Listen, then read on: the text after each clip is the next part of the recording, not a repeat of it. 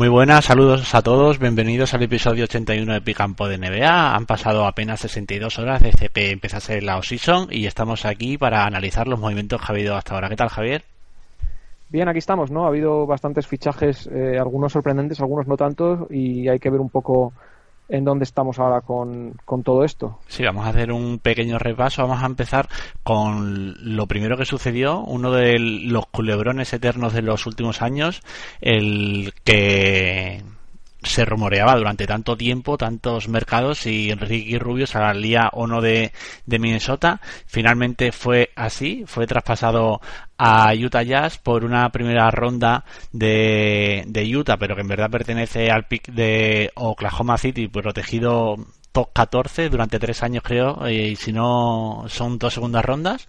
Y la intención de Utah era eh, tener un, un, base para tratar de convencer a, a, Gordon Hayward para que para que renueve allí no entonces eh, al final prácticamente ha sido por espacio, o sea, no Minnesota no ha recibido más que el pick y eh, Minnesota salía a la agencia libre a buscar un base, ¿no? Mucha gente se ha sorprendido porque hubo unas declaraciones hace poco de Scott Leiden diciendo que Ricky Rubio eh, contaba para el proyecto y iba a ser una pieza muy importante, pero yo no me las creí y no sé, es lo normal, no es lo que toca, ¿no? Tú tienes que decir que cuentas con el jugador, lo raro es decir lo, de Phil Jackson, ¿no? Tú dices que cuentas que cuentas y cuando está la oferta que, que quieres, pues lo mueves y yo creo que bastante suerte han porque no creo que muchos equipos con casi todos los equipos con base ya, ya sea veterano o en vísperas de renovar a sus agentes libres o con base recién drafteados, no veo muchos equipos que hubiesen dado, si no es Utah, por la situación eh, circunstancial de Hayward, una primera ronda por, por Ricky, Javier. Sí, les podría haber tocado tener que haberla haberle mandado simplemente por espacio salarial, ¿no? Algo, es algo, haber sacado una primera ronda les puede valer de cara al futuro para dampear algún contrato si el proyecto se vuelve demasiado caro, ¿no? Que es algo que puede pasar de aquí a dos años cuando le toque renovar a, Towns por su, por su máximo, ¿no? Que es un poco la idea de todo esto. Al final, yo creo que Ricky es una pieza interesante para, para Utah básicamente porque les ahorra el tener que pagar a George Hill 20-25 millones o lo que hubiera pedido anualmente y yo creo que también encaja mejor por rango de edad, ¿no? Con el proyecto que tienen si sigue Hayward, con lo que por los dos por los dos lados me parece que es una buena operación tanto para los Wolves como para los Jazz. que era un movimiento que Utah tenía que hacer sí o sí, ¿no? O sea que aunque solamente por el hecho de tener más opciones de retener a, Hayward, tampoco es que hayan dado muchísimo, ¿no? Esa ronda no pinta que vaya a ser muy buena y, yo creo que a ellos les merece la pena. Luego, si deciden ir en una dirección de reconstrucción hipotética, igual lo pueden mover y darle los galones a Exum o tirar con, con Rubio los años que le quedan de contrato y ya verán, ¿no? Su contrato no es El tema es, aún, con, con Rubio puedes aun con Rubio le puedes dar los galones a Exum, quiero decir. O sea, si el caso es que Exum la rompe, no es que Rubio va a ser un problema de cara a entrar en la titularidad. Puede que acabe siendo base suplente Ricky incluso durante este contrato, ¿no? Veremos a ver qué pasa con los jóvenes de Utah y si realmente dan ese nivel, o veremos a ver qué pasa con Hayward, ¿no? Que esperemos que tengamos noticias de aquí a incluso mañana por la mañana. Sí, eh, por parte de Minnesota, pues un movimiento que se veía venir desde que llegó Tibodó, ¿no? Porque llegó, Tibodó llegó y no puso el balón en las manos de Ricky, lo puso en las manos de Wiggins, ello supuso perder muchos partidos, mucha gente frustrada porque se daba cuenta que no funcionaba, pero él eh, tenía claro que Ricky no contaba con ese eh, con eh, para su proyecto y no tenía mucha lógica jugar a algo a lo que tú no querías jugar inicialmente, ¿no? Luego ya al final de la temporada pues eh, Ricky tuvo un mayor protagonismo y, el juego fue mejor, ¿no? Pero evidentemente era contraproducente a largo plazo darle el balón a Ricky si no contaba con él. Al final lo ha movido y parece claro que buscaba un perfil, un base de otro perfil, ¿no? Alguien que pudiese jugar más sin balón, que por lo menos las defensas respetasen ¿no? Ya no es que eh, buscase un, un point que fuese una grandísima amenaza desde el triple, que hubiera sido lo ideal, pero sí alguien que por lo menos respetase las defensas para generar más spacing y sobre todo que pudiese finalizar cerca del aro, ¿no? Y por ahí se han hecho con Jeff T, que no es alguien que es, a mí no me parece sinceramente una gran mejora sobre Rubio, pero bueno, entiendo que el fit es mejor en la idea del proyecto, por el camino ha sacado una primera ronda y no había muchas más opciones porque el resto de, de bases, eh, o bien Iban a renovar y Minnesota no tenía dinero para sacarlo de, de sus equipos, o la otra opción que era la de George Hill, eh, sí tenían interés en él, pero ha salido una información de que George Hill no quería ir a Minnesota, no quería estar a las órdenes de Thibodeau por el tema de los entrenamientos duros que y la fama que tiene, así que muchas más opciones y menos mal que han cogido a Jetty porque si no igual se hubieran quedado colgados, ¿no? Sí, bueno, el mercado de bases, el mercado de bases está bastante eh, superpoblado hoy día y parece que hay jugadores que se van a quedar un poco cortados a nivel de pasta. El tema con TIC es que si lo piensas, básicamente la diferencia de salarios entre él y Rubio son de unos 4,5 millones, con lo que han pagado un poco eso por una primera ronda, ¿no? Y por tener un jugador que encaja ciertamente mejor. Yo creo que TIC evidentemente no es el jugador perfecto en este proyecto, pero como dices hay que considerar lo que había disponible, ¿no? Yo creo que el único que encajaba claramente mejor era Patty Mills, pero igual para salir de San Antonio tenías que pagarle algo parecido a lo de Tig y considera Thibodeau que Tig es claramente mejor jugador y, ha preferido tirar por ese camino, ¿no? Yo el tema de George Hill, si él no tenía interés, me parece más entendible eh, la idea en esa línea. Y lo que hay que decir de Tig es que encaja bastante en los jugadores que han funcionado con Thibodeau en Chicago, ¿no? Estos bases rápidos que pueden finalizar, como dices, que buscan anotar primero y si luego tienen que pasar son capaces también de hacer una lectura sencilla, no van a ser creadores del, del carajo desde pick and roll, pero pueden hacer algo y luego pueden tirar desde fuera más o menos. ¿no? Tig ha ido mejorando cada año y yo creo que en un equipo en el que va a tener más o menos posibilidades de hacerlo porque van a estar centrados en otros jugadores, es posible que tenga los tiros más fáciles de su carrera también, ¿no? Con lo que en ese sentido supongo que la idea no es creo que, sea muy problemático. Que Valer lleve mucho tiempo y mucho tenga mucho peso en la creación del balón porque lo hemos visto el salto que ha dado en Chicago esta última temporada y luego también me imagino que Wiggins también, y supongo insistirán en desarrollarlo por ahí y que Carl Anthony Towns también va a tener eh, más toques desde el poste alto a la hora de crear, ¿no? Con lo, con lo que seguramente pues eh, la idea es esa, ¿no? Que el base pues eh, le respeten y trate de, abrir la cancha, ¿no? Yo... El mayor problema ahí es Wiggins, en realidad, ¿no? En el, en el ala de puestas, salvo que siga mejorando el triple como mejor el año pasado. Claro, es el tema. Yo el tema es que eh, me da miedo porque es un base que si el proyecto es ambicioso, en playoff, o sea, yo ya no pienso en regular season. Yo en, regular season sé que va a funcionar mejor. El tema es, en playoff, este jugador, eh, cuando por detrás de él no hay nadie que sea un ancla defensivo, eh, ¿qué va a pasar cuando juegue contra Chris Paul, contra Westbrook o contra Curry, ¿no? Es que le van a poner en pick and roll y, va a ser eh, un eslabón muy débil, ¿no? Entonces, eh, no sé, yo la gran duda que me genera, luego me gusta el contrato porque es 2 más 1, la idea que tiene es salir de nuevo a la agencia libre cuando lleve 10 años de experiencia, no es que se sueñe con el 35% del cap porque no se lo van a dar ni de broma, pero bueno, que querrá pillar otro último contrato multianual y luego eh, salarialmente encaja con en los libros porque es cuando sale Jimmy Butler, cuando entra la, extensión de Anthony Towns y a lo mejor les conviene eh, quitarse el salario de, de Tick eh, y si sí. Tyus por entonces ha desarrollado te sale mucho más barato. A mí eh, el techo de Tyus me parece que es un jugador similar a ti. Igual no tiene la velocidad, pero me parece un base más cerebral me parece que mete de fuera mejor que Tic en, sus comienzos y a nivel defensivo tampoco va a haber mucha diferencia, con lo igual piensan que puede ser una versión barata y, meterlo como titular dentro de dos años o, ya se verá. Sí, hay que decir que Tic el tiro lo ha mejorado, pero aún en su última temporada en Atlanta antes de Indiana, que fue casi su mejor temporada en el triple en su carrera, le flotaban en la serie contra Cleveland, ¿no? Con lo que depende un poco de los compañeros que tengas. En Atlanta había mejores tiradores que él y preferían flotarle a él que a otros en una serie de playoff en la que esté junto a Wiggins, etcétera, probablemente van a flotar a otros antes que a él, ¿no? Con lo que por lo menos tienes cierta seguridad que le van a cubrir en un equipo como Minnesota, pero tampoco si eso quiere decir mucho positivo ahora acerca de Jeff o más negativo acerca de la falta de tiro de los Wolves, ¿no? Es una es una un poco dualidad un poco extraña ahí. Decir para quien, quien, no lo sepa que el contrato es de 57 millones por tres años con una opción de jugador en el último año y luego ya terminamos con Minnesota, aprovechamos este traspaso de, de Rubio para comentar la, la otra contratación que ha sido la de Tax Eason, eh, jugador que de 32 años que ya estuvo con Thibodeau en, en Chicago y al cual le ha dado un contratazo de 28 millones por dos temporadas en, en lo que a mí me parece un movimiento absolutamente ridículo que no tiene ningún sentido. Si se hubiera esperado al final de la agencia libre, seguro que hubiera podido pillar un center de características igual, eh, algo peores, pero mucho más barato y haber podido reforzar las otras carencias que tiene el equipo, como son eh, el tema del tiro y que, y que va a ser tan necesario con por el tema de spacing que, hemos comentado. ¿no? Entonces, yo esto no lo he entendido, creo que está muy sobrepagado. No sé quién le hubiera dado eh, una cifra cercana a la que se ha llevado eh, Y se dice que es amigo suyo, ya que es amigo suyo le podía haber hecho una rebaja porque yo creo que se la han clavado bien clavada, digo la verdad. Sí, es un perfil de jugador que yo creo que a día de hoy tiene que ser un center, ¿no? Y supongo que será suplente porque es peor tirador que Dien y necesitas algo más de spacing en el quinteto titular, con lo que por lo menos Dien tira desde las esquinas en el tiro de tres. Supongo que Gibson volverá a ese papel de suplente que tenía en Chicago durante tantos años y la idea es un poco tener algo más de defensa desde la segunda unidad, ¿no? Que encaja con Bielicha más o menos. La idea de esto a mí me parece que está sobrepagado por lo menos en 5 o 6 millones anuales, ¿no? Yo creo que si le firmas dos años es más realista que pagarle algo más que si es una multianual de cuatro años, evidentemente, pero no más de 7 o 8 millones al año, porque al final los interiores, como dices, puedes sacarlos más baratos al final de la agencia libre.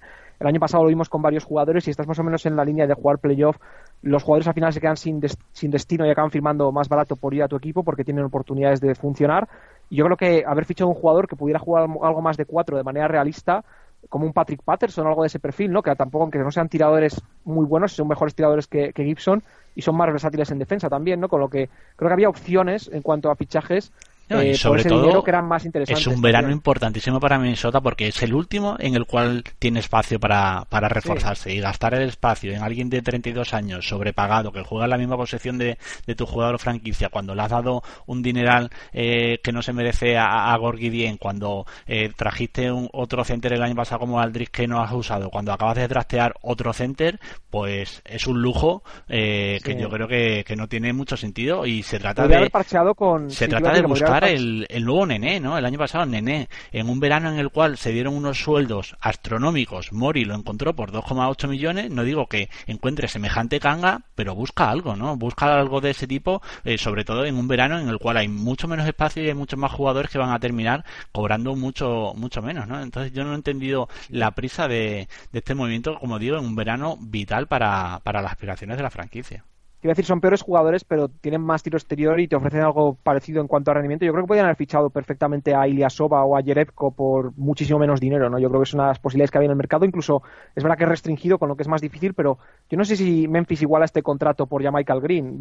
con la longitud que es, igual no, porque igual sí, porque son, son dos años solo pero si le pones un año, un tercer año más, algo así, yo creo que ahí no te iguala a Memphis ese contrato. Lo que pasa es que igual no quieren pagar un tercer año, evidentemente, pero me parece que había más opciones, ¿no? Yo creo que han ido un poco a lo fácil porque conoce el sistema, eh, va a funcionar en defensa. Sí, sí, seguro que la aportación va a, ser... buena, eso no, no hay duda, ¿no? O sea, va a poner intensidad, le va a poner las pilas a, Bien y a Calanzoni Towns, eh, va a poder jugar de small ball center, va a poder defender eh, en el perímetro, que Calanzoni Towns el año pasado estuvo fatal ahí y Bien también. Tampoco es ideal ahí Gibson, en realidad. Sí, pero es mejor, que, es mejor que... los otros dos, es un, es un mal menor, está claro. Y entonces, evidentemente, pues va a aportar lo que quieren que aporte, ¿no? Pero igual no es lo ideal, eh, sobre todo porque no ya no tienes espacio para reforzarse, salvo que ahora dampeen algún contrato, ¿no? Se habla de que igual dampean el contrato de Aldrich, eh, que lo firmaron el año pasado, lo cual ya no habla bien de, de ti como general manager cuando un año después estás dampeando un contrato dando una primera ronda, esa de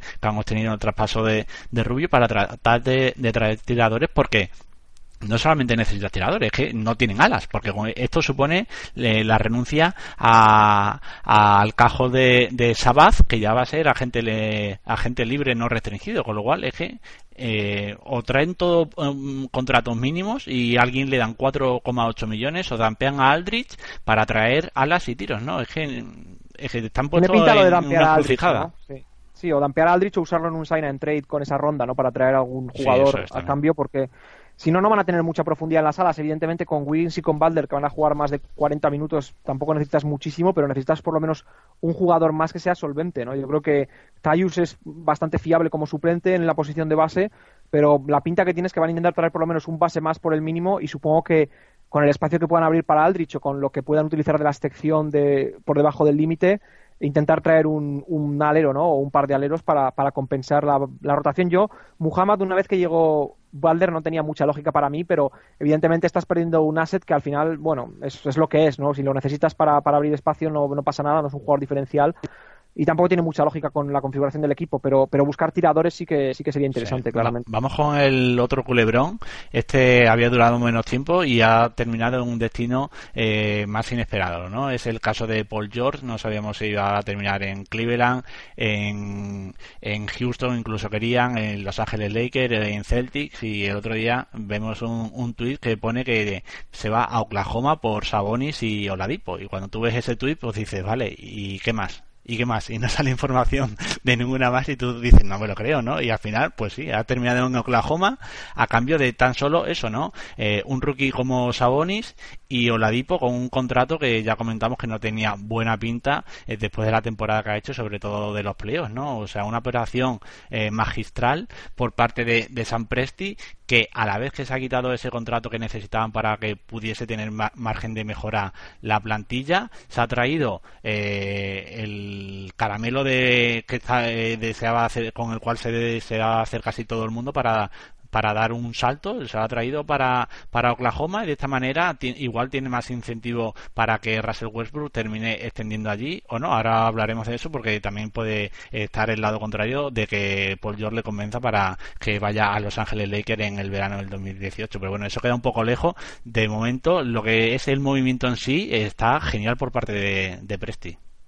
Sí, en realidad no tiene mucha mucha pérdida, ¿no? No tiene muchas posibilidades de que le salga mal, aunque quizás si pierde a, a George, evidentemente, ¿no? No va a tener espacio tampoco para firmar a, a, nadie más por el tema de las extensiones que ya han firmado, no va a tener, especialmente si renovan a Robertson, y perderían un jugador como la Dipo que por lo menos da para rotación, pero también es un jugador que esté un poco sobrepagado y quizás quieren desarrollar otros jugadores jóvenes en su posición. ¿no? Yo creo que el riesgo merece la pena, que es lo importante aquí, sobre todo si les vale para convencer a Westbrook de firmar la extensión, sería lo ideal, y si luego resulta que tienen que mover a, Westbrook en un futuro, pues es, lo que pasa, ¿no? En esta situación nunca sabes en qué te vas a encontrar. Yo creo que lo más normal es que George se vaya en cualquier caso, ¿no? Porque si está tan convencido de irse, no creo que una temporada en OKC le vaya a cambiar mucho la idea, pero por lo menos te mantienes un año más competitivo. Creo que dar un salto a nivel de plantilla, sobre todo si son capaces de retener a Robertson y moverse en una edición más de small ball, eh, que es un poco la idea que parece que puede haber con tantos 3-4 que tienen la plantilla. Y veremos a ver qué pasa, ¿no? Porque puede que le encante a, George, puede que les disguste a los dos y se vayan. Creo que es demasiado pronto lucubrar. Yo seguiría apostando porque George se va, pero como digo, creo que no tiene mucho riesgo la operación para, para los Thunder y va a ser un equipo por lo menos interesante de ver este año, ¿no? Que es algo que al final cuenta más de lo que parece, ¿no? En mercados pequeños el poder entrar en playoff otra temporada es, es, capital, ¿no? Y el tema de Robertson hay que ver, porque el mercado de agentes libres restringidos es escaso, no, cae, no hay casi ningún alero en el mercado de agentes libres real, o un jugador que pueda defender aleros, más allá de jugadores un poco más veteranos tipo Emba, Multe o Sefolosa, con lo que hay que ver si alguien le pone dinero, y si no se da el caso, igual Oklahoma puede retenerle por no tan caro y salir con un quinteto con Westbrook, con Robertson y George por fuera y quizás McDermott de cuatro abierto o algo así, ¿no? O Jeremy Grant si quieren ir con más defensa, que es más interesante que lo que tenían el año pasado, claramente, ¿no? Es un equipo con, con más atractivo porque pueden jugar más pequeño y no vamos a ver a dos hombres altos de manera continuada, que es algo que hemos echado un poco la culpa a Donovan eh, durante lo que lleva allí. Sí, pueden montar eh, una unidad con un potencial defensivo enorme, ¿no? Sobre todo si Westbrook se puede implicar más gracias a que vaya a sufrir menos desgaste en ataque. Ya veremos cómo funciona porque va a ser algo similar a, lo de Durán. Yo tengo mis dudas sobre cómo lo va a llevar Paul George porque creo que es un poco diva y, cuando hay cosas que no le gustan enseguida lo suelta en la prensa y no sé eso cómo, cómo lo van a saber manejar pero bueno les da un salto tremendo. Eh, creo que les pone prácticamente en todo lo alto de la conferencia para Golden State si logran mantener a, a las piezas importantes. Y luego Oklahoma también eh, ha sido vía traspaso eh, gana los derechos para el año que viene poder ofrecerle más dinero que nadie a Paul George ¿no? luego si él decide irse a otro destino por lo menos no es porque ellos no le puedan dar los 5 millones y, el máximo, ¿no? Ya veremos. Y por parte de Indiana, hay un movimiento bastante sorprendente que ha cogido a todo el mundo por sorpresa. Eh, no sé que, si es que faltaban ofertas, porque salió eh, también una información de que lo tenían medio apalabrado con, con Denver para que Love fuese a Denver y fuese Gary Harris y una primera ronda protegida a Indiana. Parece que eso no le convencía a Indiana. El tema de Boston, eh, parece que le dijeron que lo iban a hacer y Boston no sacó, no contrapujó, no, eh, preferían esperar a ver qué pasaba con Hayward, como la idea de que si no se hacían con Hayward no estaban dispuestos a, a dar piezas por el alquiler de un año de Paul George y al final yo creo que Indiana por lo menos se debería haber esperado tres o cuatro días a ver qué pasaba con Hayward, porque si, si es así, que igual es hoy o es mañana, eh, Boston hubiera puesto una oferta eh, que es objetivamente mejor que la de que la de Oklahoma, ¿no? Por mucho que te guste Oladipo y por mucho que pienses que el potencial de Sabonis es enorme, que lo puedes pensar o no, es subjetivo y ellos lo valorarán así, eh, objetivamente yo creo que era superable por parte de Boston si realmente hubiese querido hacerse con Paul George una vez una vez hubiese firmado a, a, a Hayward. El tema es que si no te gusta lo que da lo que te da Boston, seguro que son piezas de un valor que puedes mover y obtener más que Oladipo y, y Sabonis. Yo creo que Oladipo en no sé, habrán visto que, que estuvo en Indiana, eh, se piensan que tiene un potencial altísimo que nadie ha visto hasta ahora y, Sabonis sinceramente eh, yo no lo creo pero bueno y luego Sabonis tampoco me parece que sea la pareja ideal para para Miles Turner no no no lo veo muy complementario yo no lo entiendo mucho sí bueno es complementario a nivel a nivel de rebote no Sabonis es muy bueno en el rebote y Miles Turner de algo, de algo cojea es de eso no el problema es un poco en defensa que vas a tener a Sabonis persiguiendo a jugadores en el perímetro constantemente que es algo en lo que es decente para jugar. Si tiene que jugar de center pero si tiene que jugar de cuatro me parece más deficiente, ¿no? Con lo que es un problema ahí. Veremos, a ver, yo creo que es un poco un movimiento típico carácter indiana, ¿no? Que buscan un poco más mantenerse un poco competitivos que buscar simplemente picks y, jugadores que puedan traspasar por más picks, ¿no? Yo creo que no quieren hacer eso. Yo creo que van a seguir siendo un desastre el año que viene por lo que tienen en plantilla hoy día. Pero la idea es un poco eso, ¿no? Vender jugadores a la afición que han podido ver ya, más que vender picks y mantener un equipo con cierta pieza todavía que pueda rendir. Yo creo que han buscado ese tipo de traspaso. Es es entendible si es parte del dueño, ¿no? Que está metido en las conversaciones y quiere eso, pero si es de cara a lo que es mejor para el futuro, probablemente no. Yo, como dices, hubiera por lo menos esperado a ver qué pasa con Hayward, ¿no? Porque esa oferta de Oklahoma iba a estar ahí siempre. Quiero decir, es, que Prestige iba a hacer eh, ese traspaso siempre, hoy y a final de julio y a final de, agosto, ¿no? O sea, no sé lo hubiera entendido si hubieran aceptado, sí, lo hubiera entendido si hubieran aceptado rápido la de Denver, por ejemplo, porque lo de Denver puedes pensar, bueno, si no la acepto ahora, igual se reúnen con Millsap, se le acaban llevando, que es lo que ha acabado pasando, y lo de Kevin Love ya no les interesa y la oferta desaparece, ¿no? Entonces ahí puedo entender que si te gusta el paquete de los Nuggets suficiente, pues ahí tiras y, coges, coges, coges, eso. Pero como dices, la idea de los Thunder hubiera estado todavía sobre la mesa. En cuanto al tema de George en OK, sí, yo creo que van a encajar, me parece que encaja algo mejor que Durán, porque Durán, como cuando la temporada que Westbrook estuvo tocado, eh, jugó con como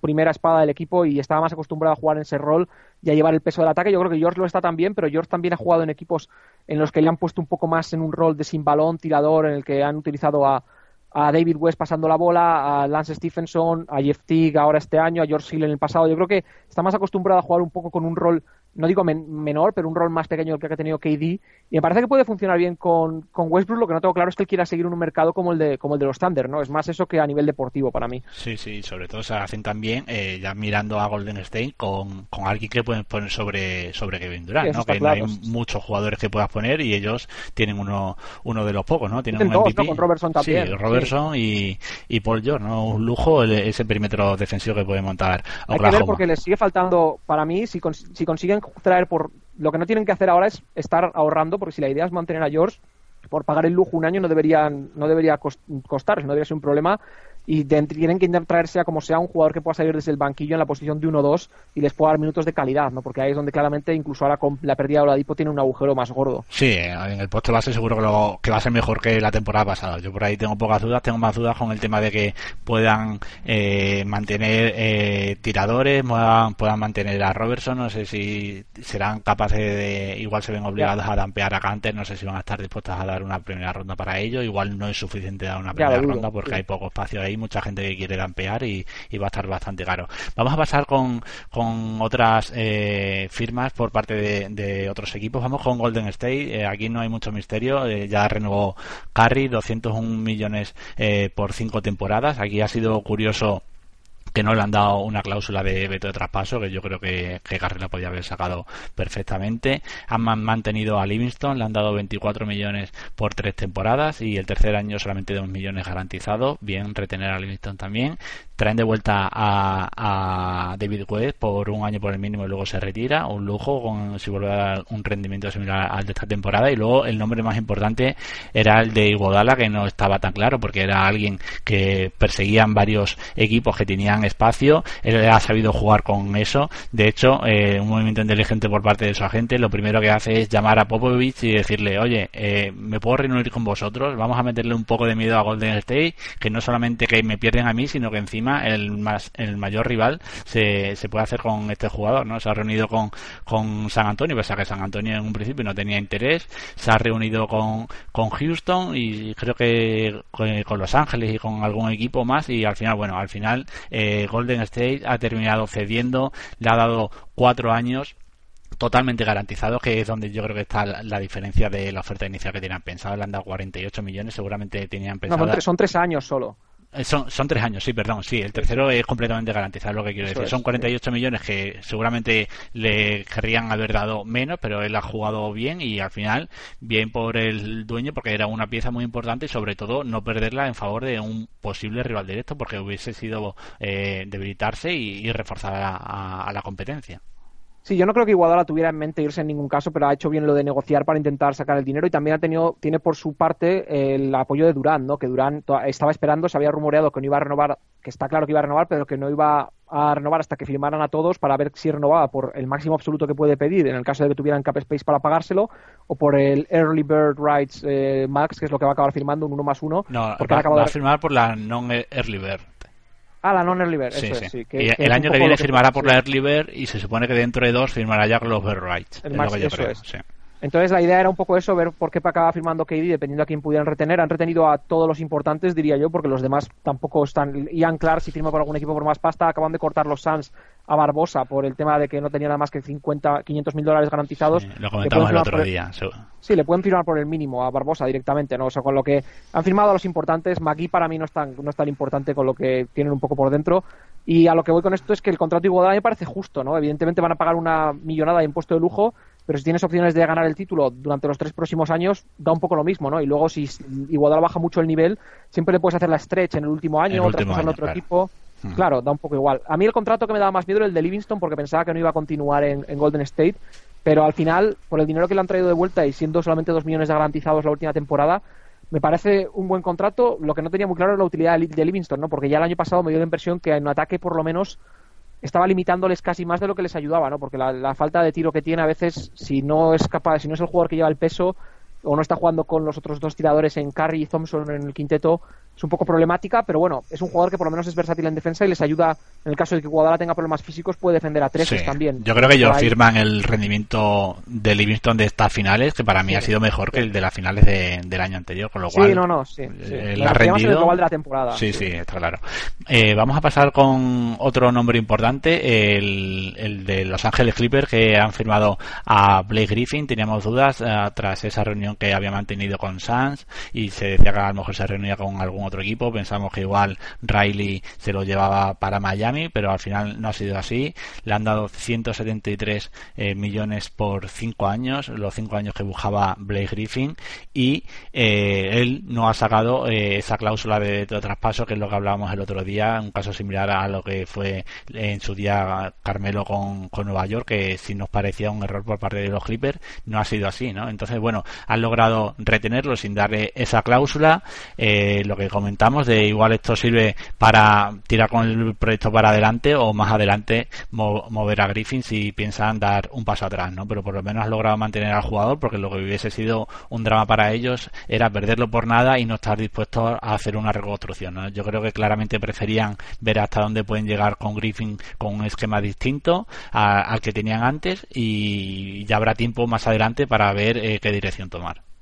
Sí, me parece que está bien, ¿no? Porque eh, mantener el asset para ellos es clave en la posibilidad de traspasarle, ¿no? Si era tener que mantenerle con no trade clause, para mí era no firmar el contrato y por eso dije que igual pensaba que se podía ir a Phoenix porque pensaba que Blake iba a pedir eso para renovar después de la salida de Paul, pero dado el caso que no ha sido así, para mí era, vamos, una operación sin ninguna duda para, para los Clippers, ¿no? Si sale mal, sale mal, pero tienes que tirar para arriba e intentar mantener el talento que tienes y yo lo que intentaría hacer desde ya es empezar a mover a de Andre Jordan, ¿no? Porque lo de Griffin ahora igual no hay tanta urgencia pero lo de Jordan, evidentemente, siendo agente libre el año que viene, durante el año no te van a dar mucho por él, ¿no? Yo creo que lo que más puedes sacar es ahora, antes de training camp, si algún equipo se queda corto de, estrellas en agencia libre o si quieren mover salarios, yo iría en esa dirección y Griffin con tiradores a su alrededor, con jugadores que pueden jugar sin balón y a ver qué otro jugador pueden llegar a traer, si es que traen alguno que ha sonado Galinari y alguno más, eh, siempre que no sea un contrato muy costoso o con muchos años garantizados, creo que puede ser una buena oportunidad para que se revalorice si no tiene problemas físicos, cruzando los dedos ahí la gerencia de los Clippers y luego pueden moverle por bastante y ya el año que viene,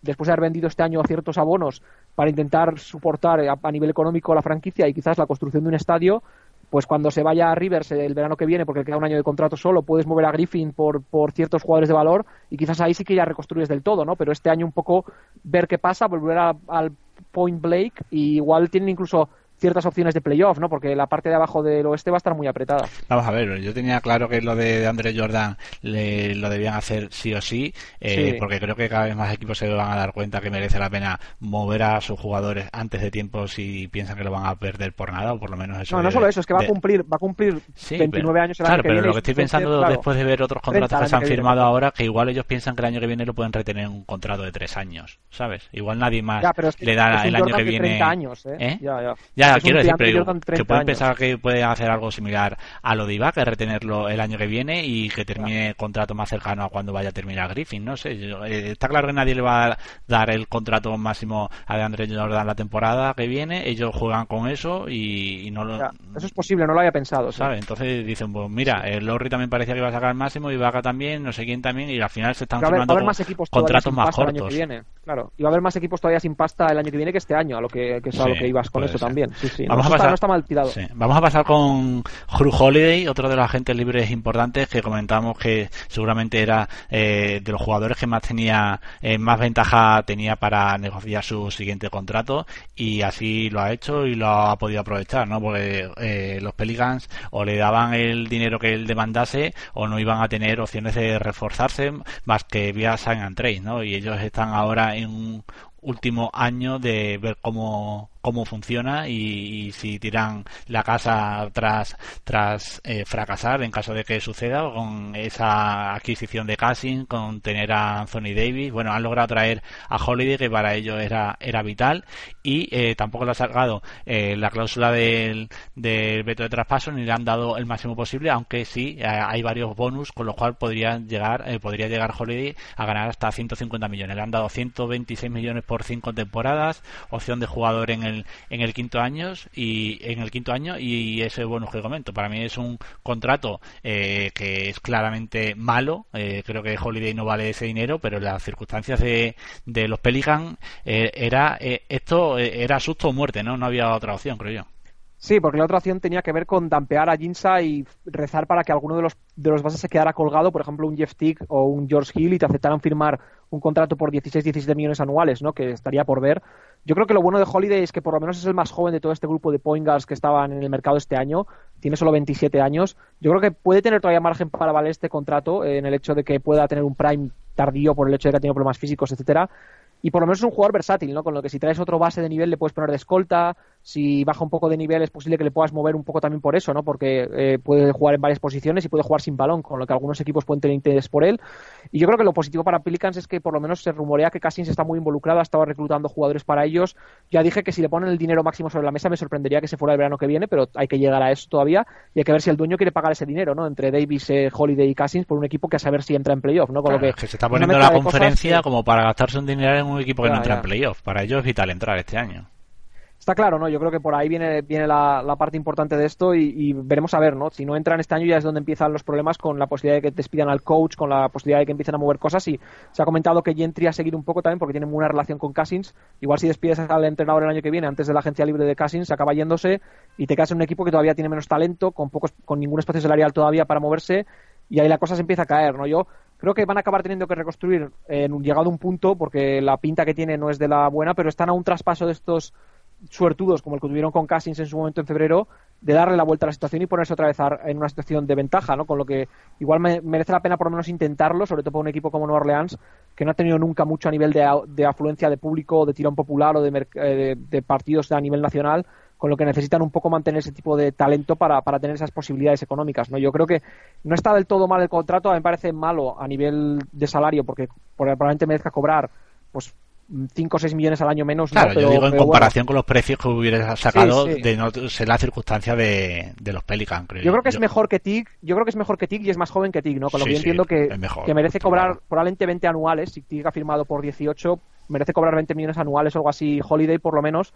Pero claro, eh, teniendo en cuenta la circunstancia de los Pelicans, pues igual el subirle el precio tampoco, tampoco es algo que, que hay que descartar porque al final los mercados pequeños suelen tener que pagar más para atraer jugadores. Sí, y los Pelicans que tienen muy poco eh, ahora mismo para reforzarse, pero que tienen que acertar en esas contrataciones sí o sí, no vital para ellos. Vamos a mid level y mínimos básicamente. Vamos a pasar con Toronto, eh, otro de los grandes nombres, otro base, el de Kyle Lowry, que ha tardado varios días en llegar la, la firma del, del contrato. Finalmente ha firmado por 100 millones y, y tres temporadas. El agente de Lowry era el mismo que, el de Ibaka. también ha firmado y ha firmado por 65 millones y tres temporadas, ¿no? Y estas contrataciones son las más llamativas y las que marcan un poco el cambio eh, con respecto al año pasado, ¿no? Eh, jugadores que se esperaba hace un año eh, que este año iban a sacar cinco años de contrato y prácticamente el máximo y al final no ha sido así, ¿no? Jugadores que han sacado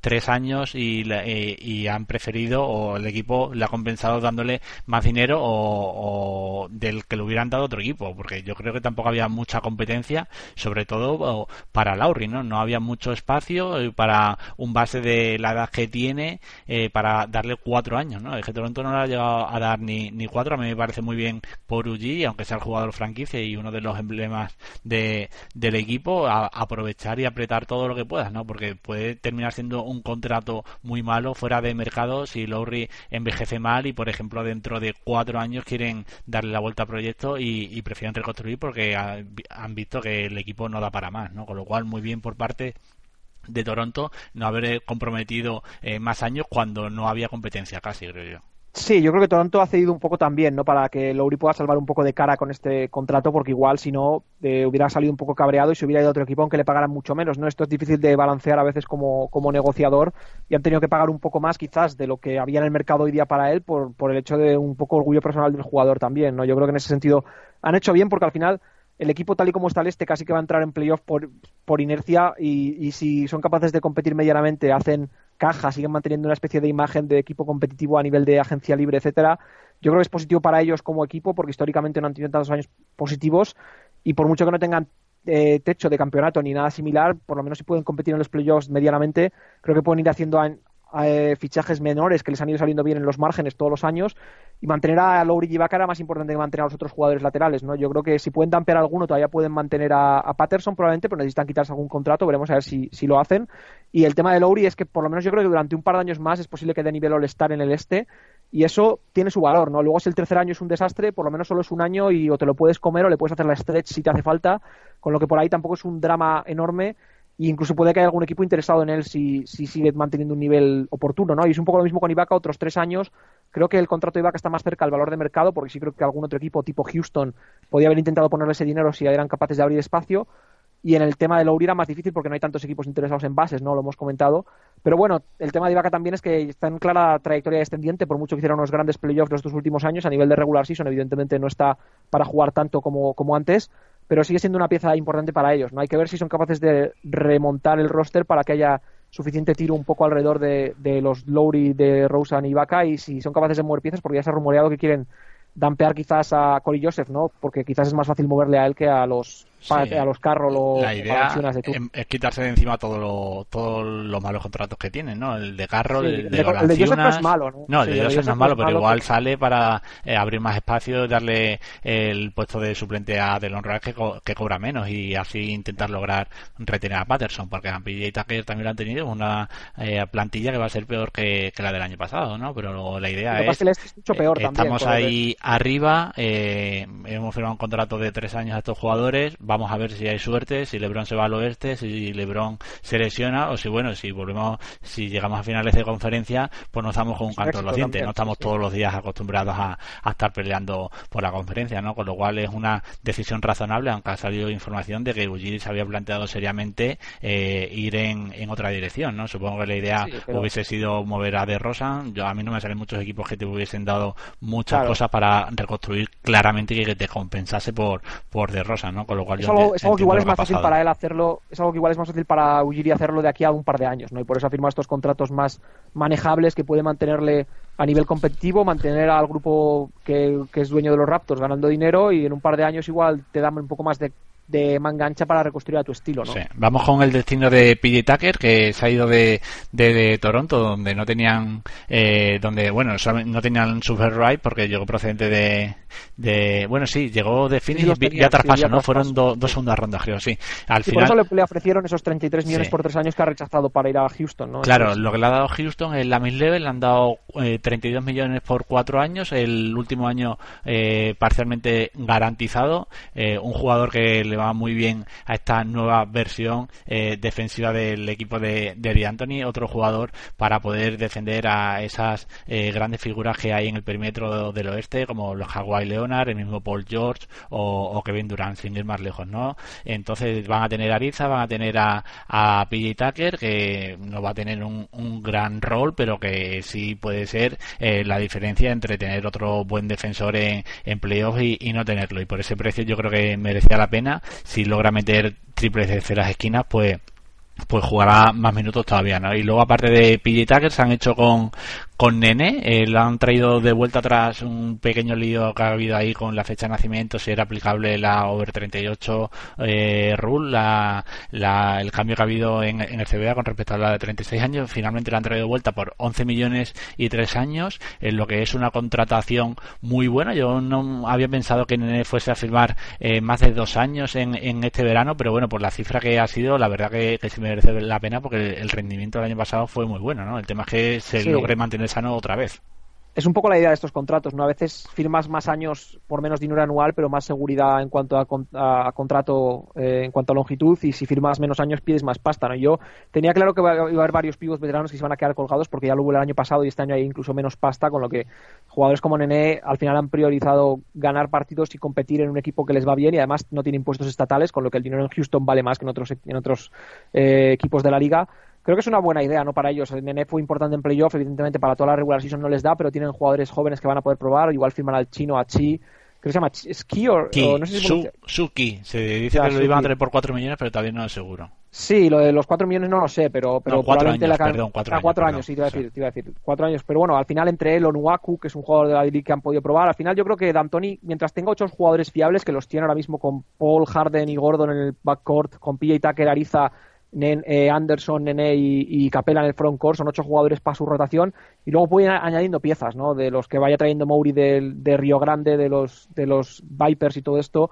va a tener posibilidades. El tema al final para ellos es un poco si tienen posibilidades de mejorar el equipo de cara al futuro, ¿no? Pero ahora mismo, tal y como ha ido quedando eh, lo que queda en los agentes libres y lo que ha pasado vía traspaso, tiene poca pinta, ¿no? De que pueda mover a Anderson o que merezca la pena mover a Anderson para traer algo más, que era un poco la idea, porque los equipos te van a pedir probablemente un par de primeras rondas, ¿no? Y no tengo claro que eh, Mowry vaya a ceder eso, porque creo que siguen pensando en Anderson con un jugador que tiene valor y tiene valor para ellos, ¿no? Y dar a Ariza y a Gordon se cargaría su profundidad de, equipo. Parece una vez que, es importante para reclutar a, a CP3. Una vez que Ibaka ya no está disponible y que Millsap tampoco está disponible, ya lo, que queda es eh, un posible traspaso con, con Carmelo, ¿no? Pero ahí también van a tener que dar eh, alguna cosa para quitarse eh, los contratos y, poderlo cuadrar. Luego lo hablaremos al, al final del, episodio de hoy. Vamos precisamente con Millsap, que era otro de los grandes agentes libres de este verano y que con la edad que tiene ya pensaba sacar su gran contrato y es otro que no ha sacado el máximo de años posible. El máximo de años se lo podía dar a Atlanta, ya teníamos claro que no iba a ser así, iba podía ser hasta cinco años, pero eh, en, el equipo donde ha terminado él tampoco le ha firmado cuatro años. Ha sido en Denver y no es que no le haya garantizado cuatro años, sino que le ha firmado tres años y el tercer año es opción de, equipo, ¿no? Al final ha sido 90 millones por tres años, 30 millones al año, tercer año no garantizado en lo que es una jugada muy buena por parte de Denver. Eh, por un jugador que se ha quedado prácticamente sin falta de alguien más que empujase, ¿no? Porque estaban los Suns, pero los Suns se dieron cuenta rápidamente de, la que, de que la conferencia se estaba poniendo imposible, que no merecía la pena eh, intentar competir en, un oeste que va a ser salvaje y, dar un contrato a un jugador eh, muy mayor en comparación con el núcleo de, del equipo y prefieren ir por otra vía y coger contratos y tratar de sacar algo a cambio, ¿no? Con lo cual una vez que Minnesota tampoco tenía prácticamente espacio y que Houston no se ha podido quitar a, Ryan Anderson y que Miami está esperando a ver qué pasa con Hayward para poderse mover, que creo yo que a lo mejor era el otro que podía tener interés en, en Millsap, Denver se ha movido bien y ha sacado un contrato que no solamente eh, le va muy bien a, a Jokic como pareja, sino que a nivel de, salario eh, bastante mejor de lo que hubieran estado dispuestos ellos a, ofrecerle eh, hace unas semanas, creo yo. Sí, no, está bien para Denver, ¿no? Yo creo que es un tipo de fichaje que el hecho de que le hayan podido firmar por dos años solamente y el otro es Team Control está perfecto para ellos. Le pagan un poco quizás más de lo que podía haber en el mercado de día para él, pero es lo que tienes que hacer para traer a jugadores también a, a equipos como los Nuggets, ¿no? Yo creo que al final para Denver para dar un paso más para, para ayudar a, a, Jokic a madurar, incluso para ayudar a algunos de sus jóvenes a madurar está bien. Yo creo que tienen que retocar la plantilla porque hoy día tienen como 5 o 6 4 básicamente, aunque Farid y Arthur puedan jugar de 5 suplente o Millsap, el propio Millsap puede jugar de 5 suplente también. Me parece que lo de que Juancho vaya casi seguro tener que jugar muchos minutos de 3 es un poco dramático, pero igual si lo, se lo toman un poco más como desarrollo para que pueda mejorar algunas aptitudes tanto defensivas como ofensivas y para cuando Millsap en dos años sea un poco más jugador venido a menos le pasan al 4 titular no está mal del todo tirado, ¿no? El tema es ver un poco cómo van a utilizar a Lyles o a Lydon, ¿no? El que draftearon en primera ronda también, que van a ser más jugadores secundarios, y ver si pueden hacer un movimiento lateral para quitarse salario, sobre todo el de Farid o el de Arthur, ya digo, porque son los jugadores que más cobraron, incluso Chandler, que se había rumoreado que quería salir, o Barton, que se ha rumoreado que no quiere renovar y va a ser agente libre el verano que viene, podrían intentar moverlos en paquetes, son uno de esos dos con otro de, los otros dos, para descargar el salario y tener todavía opción de firmar a algún jugador. Nos ha rumorado George Hill, aunque se está rumoreando que también tiene posibilidades de negociar con Lakers por un año, y sería un jugador que les iría bien. No necesitan ayuda en el perímetro porque, más allá de la posición de base escolta, en el alero tienen muy poquito, ¿no? Ya digo que van a tener que poner a Juancho ahí, y luego es Chandler que es poco fiable a nivel físico, y tanto Chandler como Barton, que son un poco sus treses hoy día, son agentes libres el verano que viene. Cambios en la plantilla va, va a haber seguro. Veremos si finalmente optan por un sign and trade con Atlanta o si se quitan contratos eh, para abrir hueco para otros agentes libres. es importante que hay que decir de la, moratoria que hasta que no se levante la moratoria todos estos fichajes se pueden renegociar. ¿no? claro, sí, sí. Claro, o sea, lo de Millsap está hecho a nivel de pacto y a nivel de cuánto dinero, etcétera, cuántos años. Está hecho a nivel de Andre Jordan. Esto es reversible. sí, bueno, evidentemente, pero lo más normal es que los, ni los equipos ni los jugadores den su balazo un poco atrás lo que sí que puede ser es que los equipos negocien entre ellos para que sea un sign and trade, ¿no? Si a Atlanta le interesa por lo que sea Darrell Arthur o le interesa Farid o le interesa Will Barton. claro, Atlanta tiene espacio y ahora puede esperar a ver, a ver si se come algún contrato y, y por el camino pilla algo o quiere ir ya por un agente libre restringido y si al final no hace nada de eso, pues puede decir, oye, pues nos conformamos con que nos haya tal, tal, tal y tal porque no hemos podido gastar el espacio en otra cosa, ¿no? Con lo cual, supongo que habrá que esperar. Yo lo que quería decir es que Millsap es el tipo de jugador que necesitaba este equipo como pareja de, de Jokic, ¿no? Y encima el tipo de jugador que necesitaban en cuanto a impacto defensivo, porque era la gran carencia de este equipo, que mola mucho, que tiene un potencial a nivel ofensivo con Jokic eh, dirigiendo brutal, pero eso te va a dar para lo que te va a dar, ¿no? Para ganar por,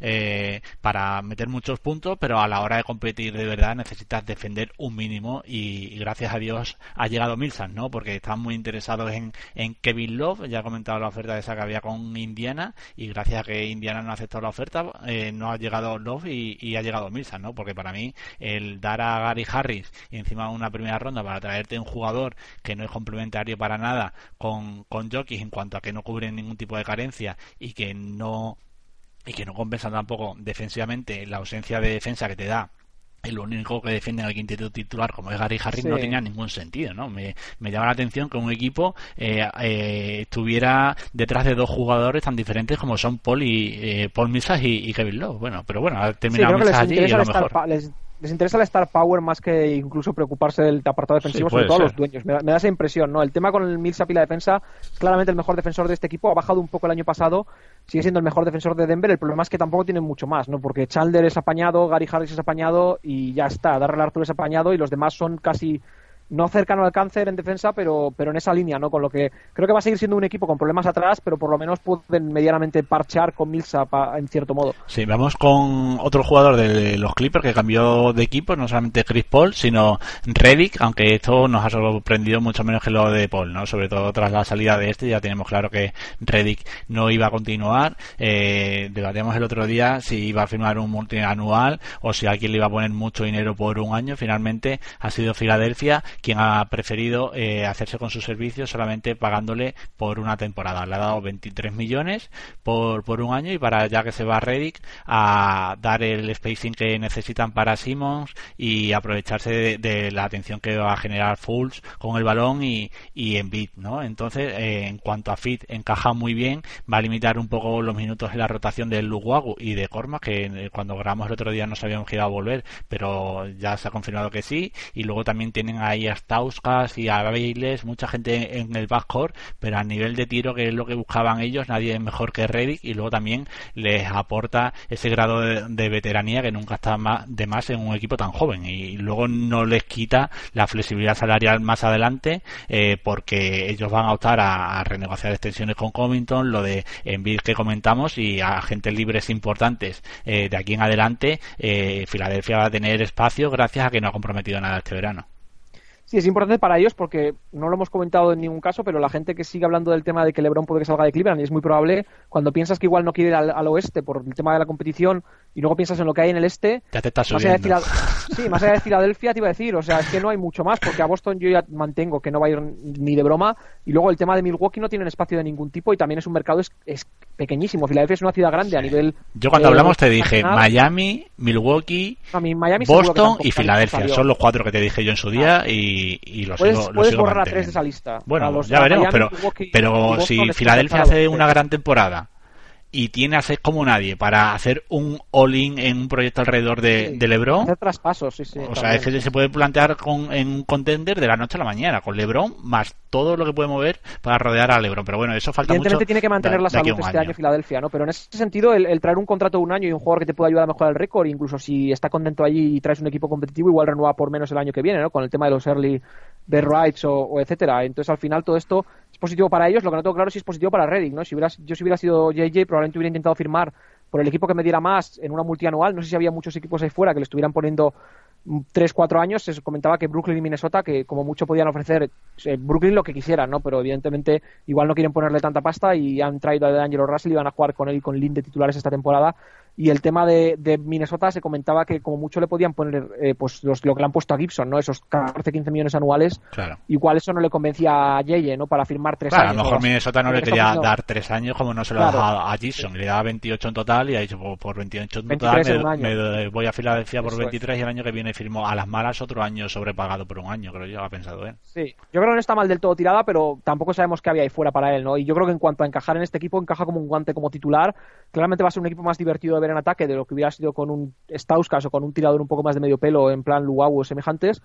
Y hay que ver un poco si son capaces de mantenerse sanos, pero por lo demás tiene un equipo con muy buena pinta Filadelfia, tanto a medio como a corto plazo, diría yo, porque el tema de que tengan una rotación ya de 8 o 9 jugadores que pueden hacer cosas, creo que, que, es interesante, ¿no? Hay que ver cómo encajan los jóvenes pero va a estar bonito de ver porque la división en la que juegan es casi la más pobre de la liga, ¿no? Con lo que van a tener poca competencia también ahí. La otra contratación que han hecho es la que no me ha gustado nada, aunque lo puedo llegar a entender, pero bueno, eh, solamente ha sido por un año. Hablo de Amir Johnson, el jugador que estaba en Boston Celtics, se lo han traído eh, sobrepagándolo porque a este jugador yo no creo que nadie le hubiese dado 11 millones por una sola temporada, jugador que ya estuvo con Colangelo en Toronto y por ahí puede venir, ¿no? Un jugador que prácticamente no va a tener eh, minutos importantes en, la rotación, lo traen como un veterano más, sobre todo en caso de, eh, claro, en caso de que tengan lesiones, sobre todo de Envy y si mueven a Okafor, que incluso al parecer le ofrecen un sign and trade con Boston, pero claro, Boston eh, quiere mantener el máximo espacio posible de cara a reforzarse con Hayward y veremos si con algún jugador más y por ahí no estaba interesado, ¿no? Con lo cual tienen la idea de,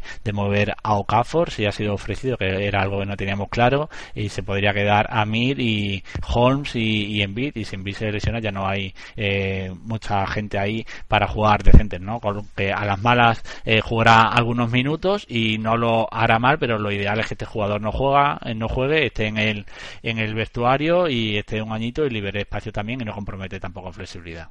Sí, si juega minutos es porque ha habido alguna lesión de Embiid o alguna lesión de Simmons y eso siempre es una mala noticia, ¿no? Lo bueno de, Amir es que ayuda a nivel de, vestuario, ayuda a nivel de, de, entrenar un poco con los jugadores jóvenes y yo creo que en el caso de que se te caiga uno de estos por lesión, te da otro jugador en la rotación interior que puede ser fiable medianamente durante la regular season, ¿no? Que eso ayuda si quieren realmente hacer playoffs sí o sí, ¿no? Porque es algo que si pierden a Embiid durante una temporada es algo que podrían haber solucionado para no vendiendo a Noel, ¿no? Pero evidentemente eso ya es agua pasada, pero en esta situación actual el problema es haberle pagado tanto, ¿no? Pero bueno, ellos tenían claro el dinero que querían guardarse para renovar a Covington, que eran esos 16 millones más o menos que han dejado ahora, para renovar y extender. Y el tema ahora es básicamente ver qué pasa con, la situación en el, en el, tema de la rotación, ¿no? Pero si es a Mir por 11 millones, al final lo único es que es un año solo, ¿no? Como que no es un drama, pero, pero hay, había jugadores no más interesantes o incluso que absorber. Puedes absorber un pivot que igual le quedaba un año si algún equipo quería abrir espacio para esta misma temporada, ¿no? Abrir, un, abrir espacio para, para firmar un jugador este verano, igual había esa posibilidad. El tema de Aldrich en Minnesota, igual puedes absorber a Aldrich llevarte una primera ronda y tienes otro quinto pivot, ¿no? Yo creo que había más posibilidades más creativas, pero tampoco me sorprende que Colangelo haya ido con un jugador que conoce y que le cae simpático. Sí, ha ido por lo conocido y, ya está. Pero yo vamos a pasar con San Antonio, que no se ha movido mucho, tan solo ha traído de vuelta a Patty Mills rápidamente, le ha dado un contrato de 50 millones por cuatro años. Yo no me convence mucho, eh, tampoco sé quién le hubiese dado mucho más dinero a a, a Patty Mills eh, para ser titular, con lo cual eh, no creo que hubiese mucha competencia, ¿no? Pero bueno, ellos necesitaban un base, si pensaban que no iban a reforzarse eh, ahí fuera con nadie que les dé más garantías o con nadie mejor, con la baja de Parker, pues han traído a, a, a Mills por un precio razonable, pero para mí un poco sobrepagado, la verdad.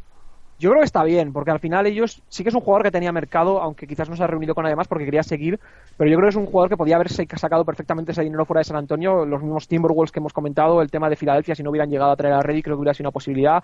Creo que siempre hay equipos que necesitan, Nueva York también, creo que siempre hay equipos que necesitan jugadores que puedan tirar y es un buen defensor, es mejor defensor que Patty Mills, por ejemplo, eh, que, perdón, que Jeff Tick. A lo que voy con esto es que al final depende un poco de cómo lo valoras. Ellos han mirado que George Hill iba a pedir más pasta, aunque fuera por un año, querían retener a Patty de alguna manera y me parece que el dinero no es abusivo, ¿no? Yo creo que en los dos primeros años él va a seguir manteniendo este nivel que ha ido trayendo. Eh, luego, cuando tenga 30 años, igual baja un poco, pero el cap de aquí a 2-3 años sí que va a volver a subir otra vez, se supone, por lo que comentó Sam Chalania de Yahoo Sports. En 2019 se comentaba que podía haber 115, 120 millones de espacio y ahora mismo hay 99, con lo que se espera otro salto eh, de aquí a 2-3 años. Igual en ese momento el contrato es todavía más manejable. ¿no? Yo, creo que... lo que me refiero que de cara a maximizar el, el prime de Leonard y poder, y poder tener. Año que viene, eh, Claro, pero es que es lo que yo estoy pensando. Una vez que se quitan a Parker, te quedas con este contrato como idealmente tu base suplente, porque yo no creo que quieran que este sea el base del. depende que ¿Tú crees que lo quieren tener como titular eh, para competir por un anillo idealmente con Leonard? Yo no creo que no depende que traigan. por ahí con, mil si traes a LeBron, Si traes a LeBron, es el base ideal para tener un equipo de ese estilo, ¿no? Si traes a LeBron, claro, sí, claro. Si traes a LeBron, vale cualquiera. O igual, yo qué sé, o, y si no, es un jugador que va a ser movible. Yo creo que un jugador que le quedan que le quede el año que viene eh, 12,5 anuales por tres años en el del perfil de Patty Mills va a ser movible sin tener que dar ninguna set por él, porque es un jugador que al final encaja en cualquier equipo y hay muchos equipos que te lo cogen básicamente por tener un base decente, que necesitan o un suplente o un semititular o un parche los, los propios Bucks te podrían coger a Patty Mills. No, no, sí, si no es un drama, pero yo lo que me refiero, por ejemplo, cuando hemos visto a un jugador como Danny Green eh, renovar en su día por 8 millones, para mí muy por debajo del precio de mercado que le hubiera dado a otro equipo, me llama la atención que Patty Pero el cap era más bajo también. Sí, bueno, yo esperaba algún tipo de, descuento, más cuando tampoco había mucha competencia ahí fuera. Pero bueno, es lo lógico. Yo creo que no, ha habido competencia porque no ha ido Patty Mills a buscarla, pero yo creo que hubiera habido equipos. O sea, no creo que no, se ha reunido con nadie, nada más que con San Antonio. El tema es que no han querido sea, tampoco sabes si le dices, oye, no te doy el dinero, busca ver si alguien te lo da. No sabes si él va a salir rebotado y va a firmar por menos por el tema de que él haya rechazado, ¿sabes? Yo creo que no está del todo mal porque si lo consideras tiene poca connotación negativa de cara al futuro porque pinta movible, ¿no? Siempre te puedes equivocar y lo hablaremos más adelante si hacemos un programa de cara a los contratos del año pasado porque no pensamos tanto en el hecho de que el dinero iba, sabemos que el dinero iba a bajar de cara a años futuros, pero igual no lo previmos tanto y ahora hay más problema con algunos contratos que nos gustaron pero evidentemente yo creo que la pinta del de Mills por lo menos es que no es tan estrambótico, ¿no? No es tan alto como... Y sobre todo no es un pivot también. Vamos con un contrato similar, el de Patty Mills era 50 millones por cuatro años y 52 millones por cuatro son los que ha firmado Utah a Ingles, eh, que podía, bueno, que iba a ser agente libre restringido, pero ha llegado a un acuerdo con Utah y también lo han hecho rápido antes de reunirse con Hayward eh, para demostrarle que están dispuestos a, a tratar de retenerle y de reforzar e-, el equipo y no debilitarse, ¿no? Por ahí ha venido lo de Rubio y ha venido el, darle un dinero a Ingles que igual ellos no tenían previsto, ¿no? Porque supongo que su agente eh, se reunió con varios equipos y logró eh, que alguno le dijese que le iba a dar 15 millones al año, se encargaron de filtrarlo, Utah ha cedido y al final le ha dado 54, eh, 52 por 4 años, ¿no? Un jugador que creo que tiene 29 años puede ser, hablo de memoria, y que, de la quinta de Mills, o sea que por ahí. Sí, unos 29 años, pero que bueno, que eh, viene a hacer eh, eh, la mejor temporada de su vida y que juega en una posición de, de, necesidad en la liga y que abre el campo, no es mal defensor, puede crear con el balón. Entonces, yo igual han pensado que a las malas, en el caso de que Hayward no siga, lo pueden mover o les encaja como, como titular en este nuevo proyecto si decide tirar para adelante Utah con Gobert, con Ricky, con Judy y con, y con Ingles y, Favor, ¿no? Con lo cual no molestaba, eh, pero yo creo que eh, en un principio ellos preferían, bueno, como, como cualquier equipo, ¿no? Pero igual se habían echado sus cuentas de que iba a salir algo más barato, creo yo. Sí, yo creo que es una idea interesante, ¿no? Es un poco parecido a lo de Mills para mí, que al final si necesitas moverle por lo que sea va a ser muy colocable, incluso más que Mills, porque puede jugar de 2, 3, 4. Sí, es más versátil a nivel posicional, es un jugador que puede jugar sin balón, es buen pasador, puede crear algo desde el dribbling, eh, puede defender a bases y escoltas especialmente más que a jugadores grandes. Yo creo que es un jugador que todavía va a rendir bien, sobre todo en el esquema de Snyder, ¿no? El tema también es que es muy buen amigo de Hayward, con lo que si esto ayuda a que siga Hayward, pues cualquier eh, dinero invertido está bien invertido.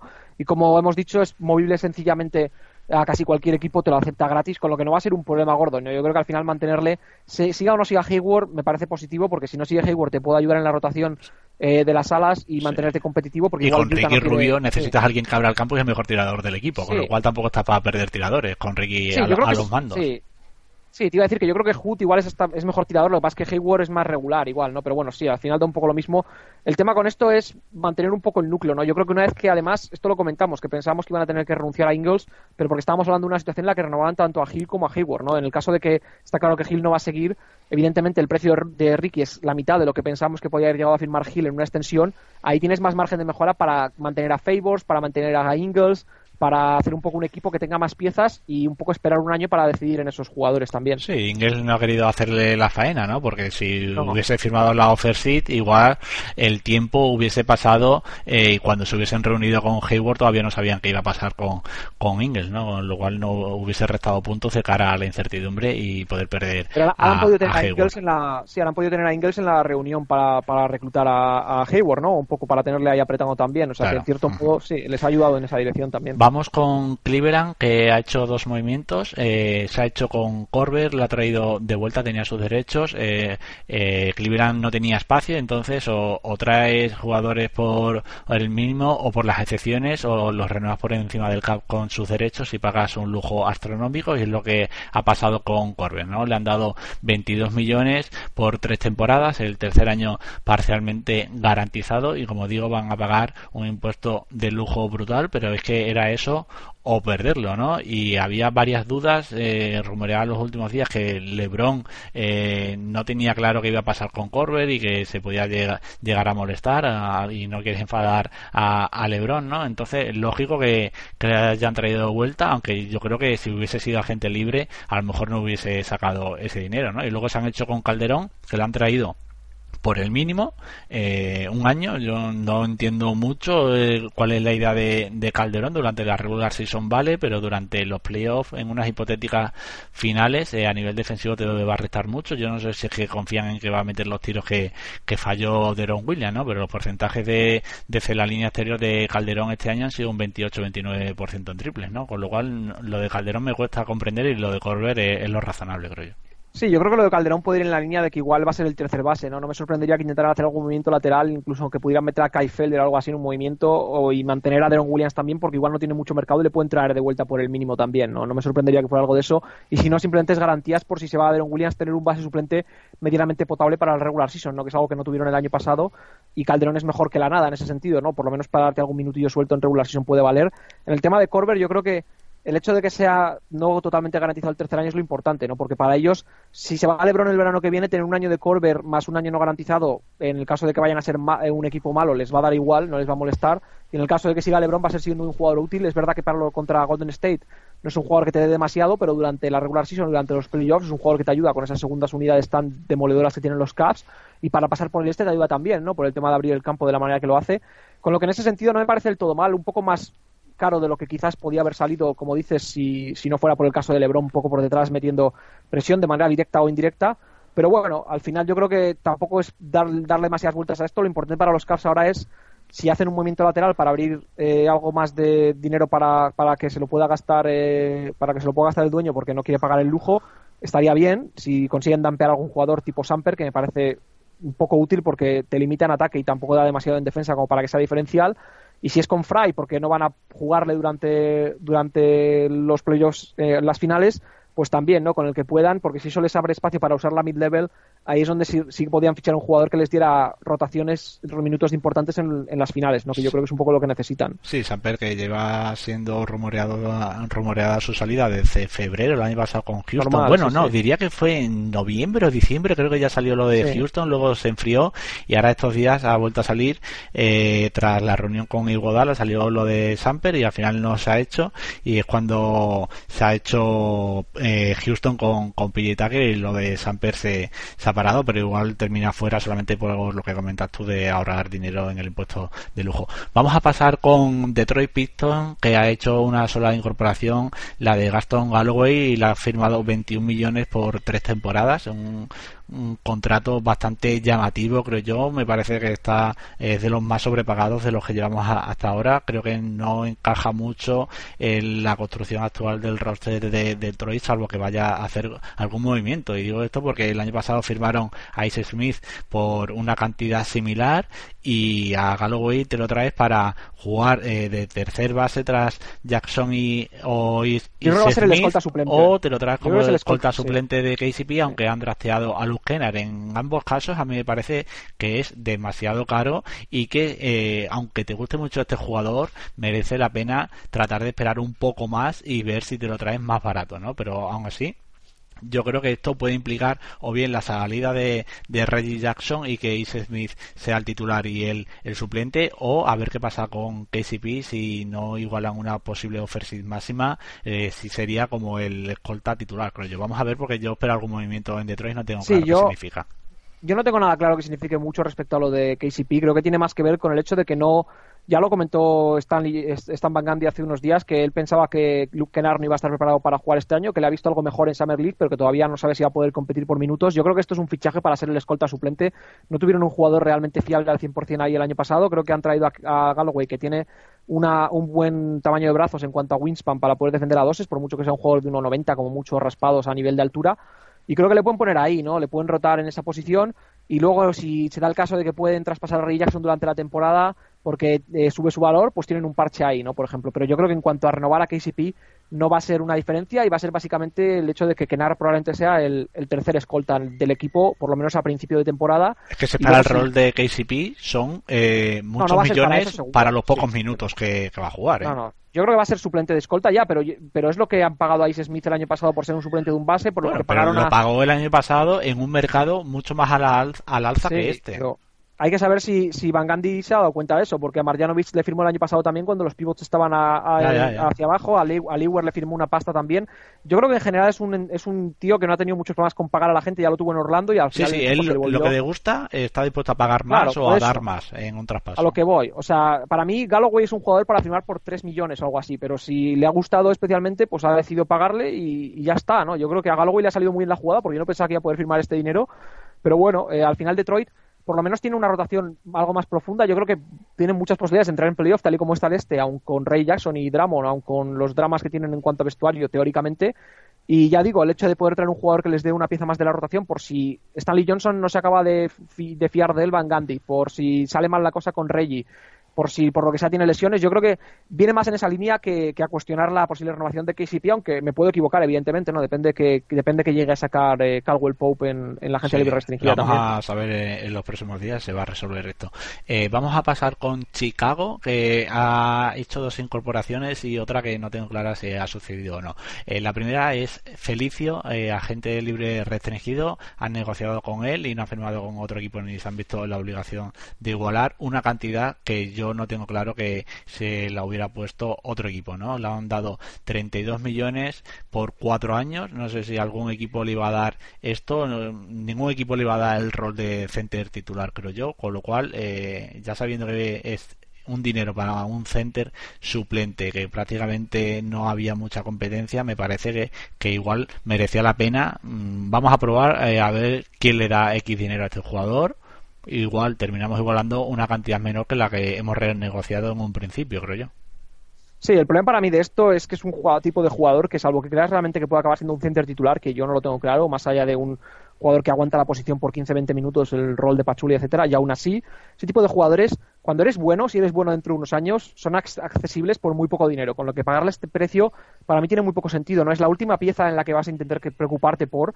Yo entiendo que si les gusta Felicio, a mí me gusta Felicio, me parece un jugador interesante, pero me parece un jugador interesante por un dinero determinado en un rol determinado, ¿no? Yo creo que Evidentemente, si piensas que el jugador puede dar más de sí, es otra película, pero si lo que piensas es que con este dinero va a estar más confiado, va a poder desarrollarse mejor, tiene, la, tiene un poco el apoyo por parte del cuerpo técnico, etcétera, es un poco la única teoría que tengo y también que tienen dinero a expuertas, ¿no? que no tienen un poco mucho dinero en que gastarlo y han decidido retener un poco a Felicio porque es un proyecto que les interesa y ya está. ¿no? El tema es, que si, tú tienes la idea de que Chris Dan sea tu base de este proyecto, ¿este jugador eh, es el center que, necesita Chris Dan? Yo creo que no. Bueno, puede tirar un poquitín de fuera, ¿no? Algo ha demostrado un poquito, sí, pero tiene no tiene mala mecánica. A mí me parece que puede desarrollarse ahí. Eso es lo que tengo menos preocupaciones más de cara al hecho del valor de mercado de jugadores de este perfil, ya digo, incluso aunque sea un center titular de pega, que es al final los equipos titular, campeonando todos los años, la mayoría de ellos últimamente tienen centers titulares de pega, ¿no? Con lo que aunque sea ese perfil, tampoco es un drama, pero si es, si es un jugador de ese perfil, en el mercado, cuando seas tan bueno, vas a poder tenerle muy barato, con lo que tampoco tiene mucho, mucho sentido retenerle por ese precio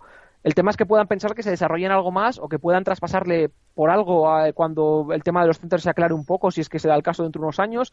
No lo sé, me parece un poco el, contrato primero que me di cuenta que pensé que fue malo este año. ¿no? Yo creo que no es que sea horroroso, porque tampoco es muchísima pasta, no es un caso Mozgov o un caso no, eh, Noah o algo así.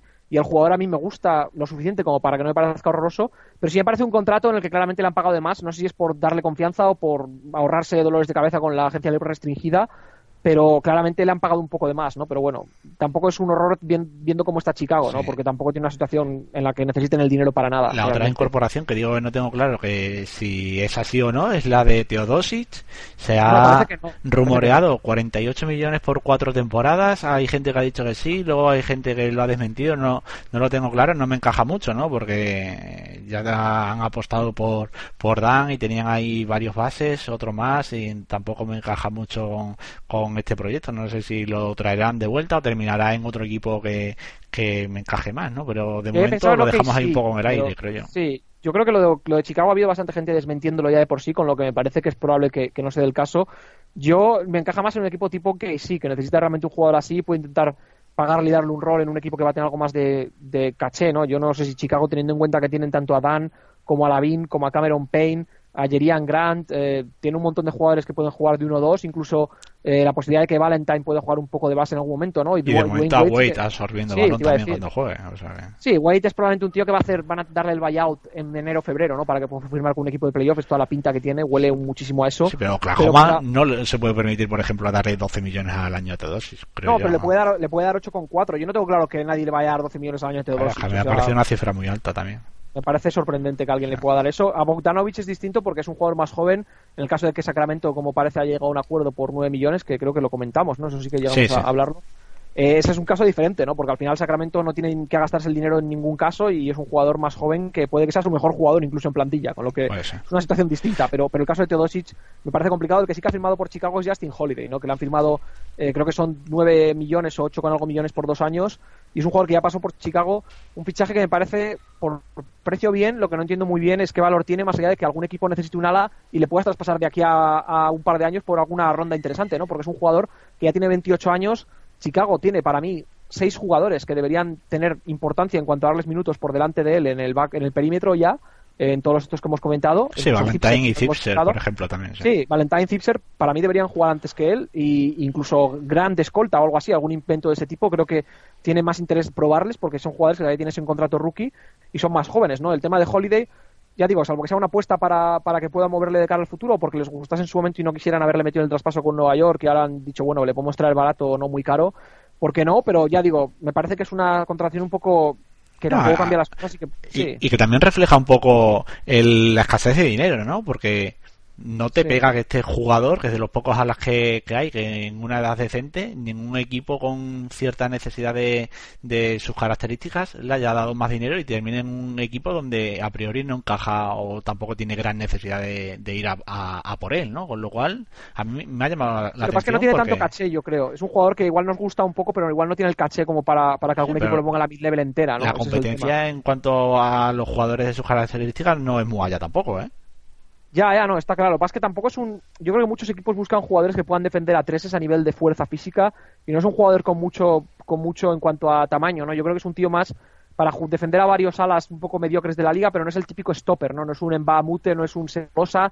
Yo creo que los equipos candidatos a hacer algo en playoff buscan un jugador más ese perfil especialista y Holiday es más un poco una mezcla de, de eso con un buen tirador. Es un jugador útil, pero igual no buscan los equipos un jugador de ese perfil, buscan más un especialista defensivo. un contrato de dos años tan solo, no sé, yo creo que no había puede que mucho sacando... Sí, el, upside para Chicago en esto es que Holiday lo haga realmente bien y en febrero algún equipo que necesita una late de una primera ronda por él, o algo así, ¿no? Esa es la, parte interesante. Vamos con Washington, que lo primero no comentamos un traspaso que hubo, que fue el de Tim Fraser, por parte de, de, los Pelicans a, Washington, por una segunda ronda, creo que fue tan solo, ¿puede ser? Sí, sí eso y un traspaso que me gustó mucho por parte de, de Washington eh, como base suplente. Me parece que la temporada de Fraser, cuando estuvo, cuando faltó Holiday por el tema de su mujer, eh, fue muy sólida. Ha hecho una temporada, eh, a mi entender, mejor que, que la de Jennings y que la de Satoransky y que la de Trey Burke y por una segunda ronda me parece un acierto por parte de Washington y no lo habíamos comentado.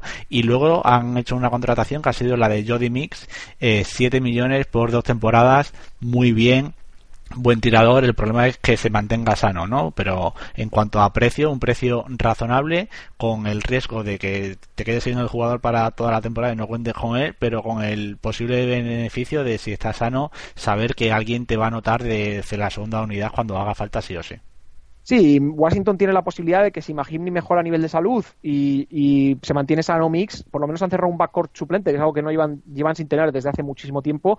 Y si siguen progresando los Ubre, Porter, que suponemos que le van a retener aunque salga carísimo, etcétera, eh, en esa situación es posible que sea el único equipo de los de arriba por ahora a esperar, a esperar de ver lo que hace Boston que haya realmente mejorado, con lo que no digo que tengan no digo que tengan opciones para ganar el número uno de la conferencia, pero creo que pueden estar en la pelea, que es algo que para ellos va a ser importante.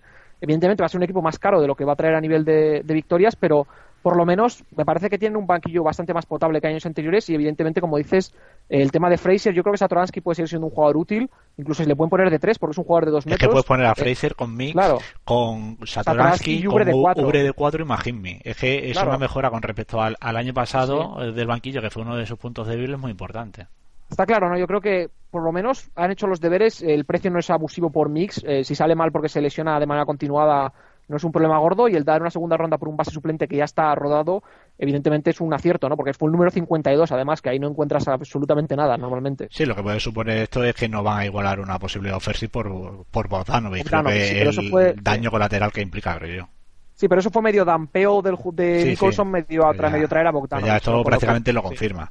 Vamos con McLemore, que ya dijimos que eh, iba a ser agente libre por parte de Sacramento en vez de no restringido, en vez de restringido, y ha habido varios equipos que han, se han interesado por él y finalmente ha terminado en Memphis, le han firmado dos años tan solo, 10 millones, 10,7 millones, ¿no? Un precio razonable con un jugador que eh, varios equipos han considerado que aún mm, no está perdido para la causa y que lo pueden rescatar ¿no? por sus características en cuanto a supuesto potencial defensivo y supuesto tirador. ¿no? La cosa es que lo demuestre y que lo demuestre con regularidad, ¿no? pero para varios equipos eh, un precio razonable que le ha dado Memphis en, en concreto puede merecer la pena y más cuando ellos eh, han encontrado jugadores que no están triunfando en otros equipos, lo vimos el año pasado con varios de los jóvenes de Memphis y cuando su entrenador se caracteriza o viene con la, con la buena fama procedente de Miami de desarrollador, ¿no? Con lo cual, muy bien para Memphis, a ver si le sale bien, entre otras cosas porque necesitan jugadores en esa posición. Sí, para mí es una buena apuesta por parte de Memphis, ¿no? Había gente diciendo en Twitter que por qué le han firmado por ese dinero y no por el mínimo, ¿no? Yo creo que por el mínimo McLemore se va a Cleveland para resumir. Había varios equipos que lo querían, ¿eh? No solamente. sí, sí, por eso. Yo creo que, que, en cuanto a ser un tirador, yo creo que sí que es un tirador. Lo que pasa es que le tienes que poner jugadas también, ¿no? Para que, para que pueda abrirse, etcétera. Pero yo creo que sí es un tirador fiable. El tema en defensa es donde es el problema, ¿no? es lo que le falta de la parte de 3D claramente. Y es donde es un jugador que no tiene instintos o no tiene la, la fisicalidad para hacer cosas. Pero yo creo que en Memphis, con la necesidad que pueden tener, eh, es un jugador que puede ser útil para ellos. Firmaron un jugador como Troy Daniels el año pasado, que es un poco perfil similar. Lo que pasa es que Daniels es incluso más especialista y es más mayor también. Pero yo creo que pueden utilizar cuantos más tiradores mejor. El tema en esto es que los Grizzlies, sobre todo si firman a sus dos segundas rondas de, este año y a su segunda ronda del año pasado, se van quedando vacíos de espacio salarial, ¿no? de huecos en el roster. Perdón, tienen eh, aun, firmando a los eh, Ivan, Ivan Rapp y Dylan Brooks este año para los contratos de dos vías de la G-League, eh, que son los nuevos, como máximo puedes tener 17 fichas. Si traen de vuelta a Allen, a Michael Green y a Randolph, tendrían 18 con, la, con el rumor de que van a firmar a Zagorach, ¿no? que se supone que es algo que está medianamente hecho, con lo que parece que uno de estos tres, Randolph, Green y Allen, salvo que no firmen tanto Zagorach como Brooks como Rapp, eh, parece que uno de estos tres puede quedarse colgado y viendo un poco lo que han ido trayendo no me sorprendería que fuera Tony Allen, ¿no? que se comentaba que como mucho le querían dar el mínimo. Incluso Randolph, yo no lo descarto tampoco. Uno de ¿eh? los dos, yo creo que Green es el más importante que retengan claramente, ¿no? pero, pero uno de los dos es posible que se quede fuera o incluso los dos, ¿no? si uno se va igual el otro decide que, es momento para salir también. Lo que no tengo claro es que haya mucho mercado para Randolph. sí, yo creo que por, edad eh, más cercana a la de Gold que el resto, el más importante es Jamal Green, entonces porque si vos salías desde el banquillo, ¿no? Además ya te buscará a alguien de, de cero banquillo que te dé cierta anotación o eh, buscarás a alguien de otras características y tirarás con un center suplente eh, que, que, ya tienen varios y, y draftearon, ¿no? Con lo cual yo También creo puede que ser simplemente que, Iba a decir, también puede ser que retengan a todos y simplemente dan pena a Brandon Wright a otro equipo, ¿no? Que busque un center suplente barato en vez de firmar un center suplente por más dinero y acepten a Brandon Wright por espacio salarial, que creo que es más movible que, muchos de estos otros centers que cobran 15 millones, ¿no? Porque solamente cobra 6 y le queda un año, con lo que para parche... Y luego está Carter también, ¿no? Que se dice que... Sí, pero Carter yo creo que está fuera. Igual busca un contender, se habla lo de, lo de Golden State, ¿no? La verdad que tuvo un rol importante, estaría bien que lo trajesen de vuelta, pero también puede, puede que lo pierdan. Yo creo que están haciendo planes para que no siga porque los fichajes que han hecho también han retenido a Selden ¿no? Con lo que tienen un montón de jugadores en esa posición, entre Tony Allen si sigue, McLemore, Daniel, Selden, Parsons, que puede jugar de cuatro también, eh, James Ennis, Dylan Brooks, que le han traído de la segunda ronda. Creo que tienen un montón de piezas en esas posiciones, hay que ver realmente, pero pinta que Carter que se ha reunido también con Sacramento. Parece, eh, pinta destino californiano quizás. Sí, Sacramento le puede poner mucho dinero por un año, en plan jugador para una posición en la cual no tenemos muchos jugadores, tiro exterior para Fox y veterano, ¿no? Sobrepagar un año y ya está, creo yo que puede tener sentido para Sacramento si no se hace con, con otras firmas que tengan en un principio como plan D o F, ¿no? O si no quiere coger un contrato malo, creo yo, puede ser la idea. Vamos con un par de contratos más eh, que para terminar, eh, uno es el de Michael Carter Williams por parte de Charlotte, eh, jugador eh, del cual eh, se declinó la opción de, de que fuese a ser restringido y también ha sido agente libre. Ha terminado en Charlotte, el que fuera en su día rookie del año, firmando por 2,7 millones y una sola temporada. a mí me parece que encaja para Charlotte el tener otro creador de, de, ser, de el banquillo. Renunciaron a los derechos de, de sesión. evidentemente es un jugador eh, con cierto potencial a día de hoy que no te tienes que rendir, pero ya tenemos una idea más o menos clara de lo que puede ser este jugador. Yo creo que puede rendir bien en la segunda unidad si lo rodea de tiradores o sobre todo tiene cierto spacing. Por ahí va a estar el rookie que sería bastante importante eh, para que funcionase la segunda unidad que metiese de, de el primer día, ¿no? Que es algo que los rookies eh, no siempre hacen y vamos a ver si, si funciona esa muñeca como ellos esperan, porque el puesto de base suplente hemos pasado de Link que anotaba mucho a Ramos Sensio que anotaba poco a Michael Carter Williams que no va a anotar nada.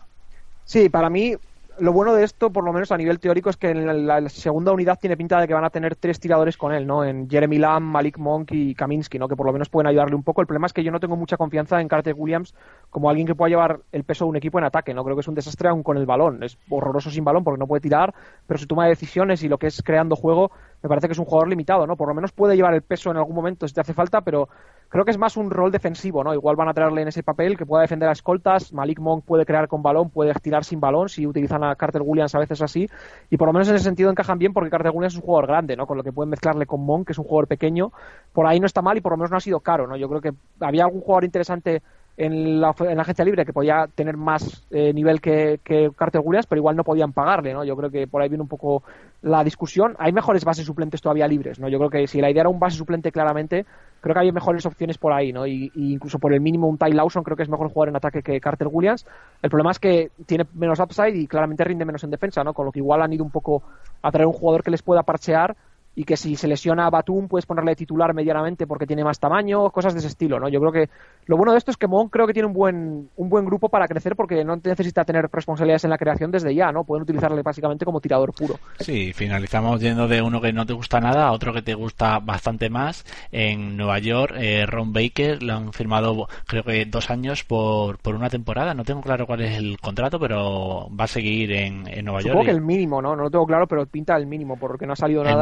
Por dos temporadas o eh, lo tengo apuntado, pero no sé. Lo, creo que no ha salido dato de ningún tipo. Sé que sigue, pero es lo único que sabemos. No se ha ah, comentado nada. Supongo que será por su qualifying offer o por eso un año más uno más uno o así, ¿no? No me sorprendería que tuviera opción del jugador o opción de equipo o algo de ese estilo, una especie de especial Hinky para, para Ron Baker. A mí es un jugador que me parece interesante porque puede rendir en ese rol que estamos hablando para Carter Williams, pero siendo mejor en el tiro, ¿no? Es peor en defensa porque es un jugador más pequeño, pero creo que es más inteligente trabajando y es un jugador útil. Y en Nueva York al final no tienen mucho en la rotación por probar un jugador de este perfil. Eh, no está mal, yo creo que es un jugador que puede dar rendimiento a largo plazo, evidentemente no va a ser nada importante, pero por firmarle me parece más interesante que los que han ido firmando por dentro habitualmente, ¿no? Los Marshall Plumley, los eh, Maurice Endur de turno, ¿no? Yo creo que por lo menos este tiene algo más de visos de poder hacer algo en la liga pero bueno, un fichaje menor de, Nueva York que, teniendo en cuenta que tiene muchísimos agujeros en el roster, pues tampoco está mal traerle de vuelta. Sí, parece que va a tener más minutos de los que presumiblemente podría tener si se gastase el dinero en el puesto de, base, ¿no? Que era algo que no teníamos claro. No queda nadie, ¿no? Ya parece que Mills, que es el que está de momento al cargo, eh, prefiere eh, no gastar dinero en, en, veteranos o, o sobrepagar jugadores y ya no va y que no quiere traer de vuelta a Rose y ahora la noticia es que eh, Rose ha salido que se va a reunir con, con Milwaukee. Milwaukee salió ayer una noticia de que estaba tratando de eh, dampear a Monroe. A mí me llamó la atención porque. Eh, mm, están en el lujo casi. sí, pero bueno, se podían quitar algún contrato mucho menos, pagando mucho menos que lo que te va a costar quitarte los 18 19 millones de, de Monroe si lo que no quieres es entrar en el lujo. Y no me cuadra. Digo, alguien. No, hacer la estrecha host directamente. Sí, algo así, pero no dar un, pick de primera ronda si quieres quitar a si te quieres quitar a Monroe porque eso es que quieres abrir mucho espacio y me llamaba la atención no sabía por quién era y debe ser por Rose que se va a mover, eh, se van a reunir eh, con él y que eh, va a tener que eh, hacer seguramente un sign and trade con, con Nueva York para abrir el espacio y si no tratar de dar a, algún pick a algún equipo para que se coma alguno de los contratos que, que tienen y hacerle hueco no estoy hablando de Henson de Hawks que lo dices tú y de Monroe no porque igual llega Rose y necesita incluso más espacio si quieren traer a alguien más no lo sé. El caso es que Rose y la relación Rose y Nueva York eh, se ha terminado. A mí me parece bien por parte de, Nueva York ser prudentes y si no tienen claro hacia dónde van a ir, mejor esperarse a que tengan el general manager o alguien que mande y dirija la nave. Ya parece que se iban a reunir con Griffin, que es algo que especulamos eh, el otro día. Y ahora, si pueden hacer un sign and trade y pueden rascar algo por parte de Milwaukee, te da una primera ronda por Monroe que es, Spiring, pues bien. no sé si van a estar dispuestos a eso. No lo sé. Bueno, si te dan un de la Bedova, un contrato razonable y ellos no tienen base, es un, es un perfil compatible con cualquier base que ellos quieran para, para más adelante, lo puedes poner a la vez por sus características, lo puedes tener como eh, jugador eh, suplente eh, del base que tú decidas, pues no estaría mal, ¿no? Pero yo, creo que... Me, pega, me pegan que te den un Teletovich o algo así, casi incluso más, porque realmente donde tienen más, donde tienen más, donde tienen más suplentes de calidad los Bucks hoy día es por dentro, tienen un montón de jugadores, adaptaron a uno en primera ronda también, yo no me sorprendería eso, ¿no? Que yo creo que, que, Nueva York se quiera comprometer varios años de contrato. Son dos años nada más, en realidad. Sí, pero son dos no años necesidad de cogerlo bueno, me, pero me tienes que dar algo, quiero decir. Ya, ya, ya. Igual te dan un, igual te dan alguna segunda ronda o alguno de los jugadores que han drafteado el Sterling Brown en segunda ronda este año, algo así como, como paquete o algo así incluido en el, Brogdon, igual el que sobra es de la Vedova en Milwaukee, creo yo. Ya, ya, eso es posible, ¿no? Igual es de la Vedova por, por Rose a pelo, ¿no? En un sign and trade. Eso me parecería bien por parte de Nueva York, no tanto por parte de Milwaukee, hasta que no lo hagan o, hagan algo de ese estilo, no, no, vamos a criticarles todavía. Pero a mí me parece bien la estrategia por parte de Nueva York y si acaso firmaría algún tipo de jugador que pudiera ser un parche por un año, en plan un Tyler Ennis o algo así, ¿no? Un sí, jugador que el otro día, llevar... también, o Selvin Mack se ha rumoreado también. sí, gente de ese perfil. sí, Selvin Mack más que Collison, o incluso ya digo Tyler Ennis, que me parece que como un base que pueda llevar un poco el peso del ataque a veces eh, crear algo de, bueno, no, no es muy creador, pero es de estos game managers que pueden llevar un poco el balón, como Calderón, como Chris Dajon, que ya lo tuvimos en Nueva York.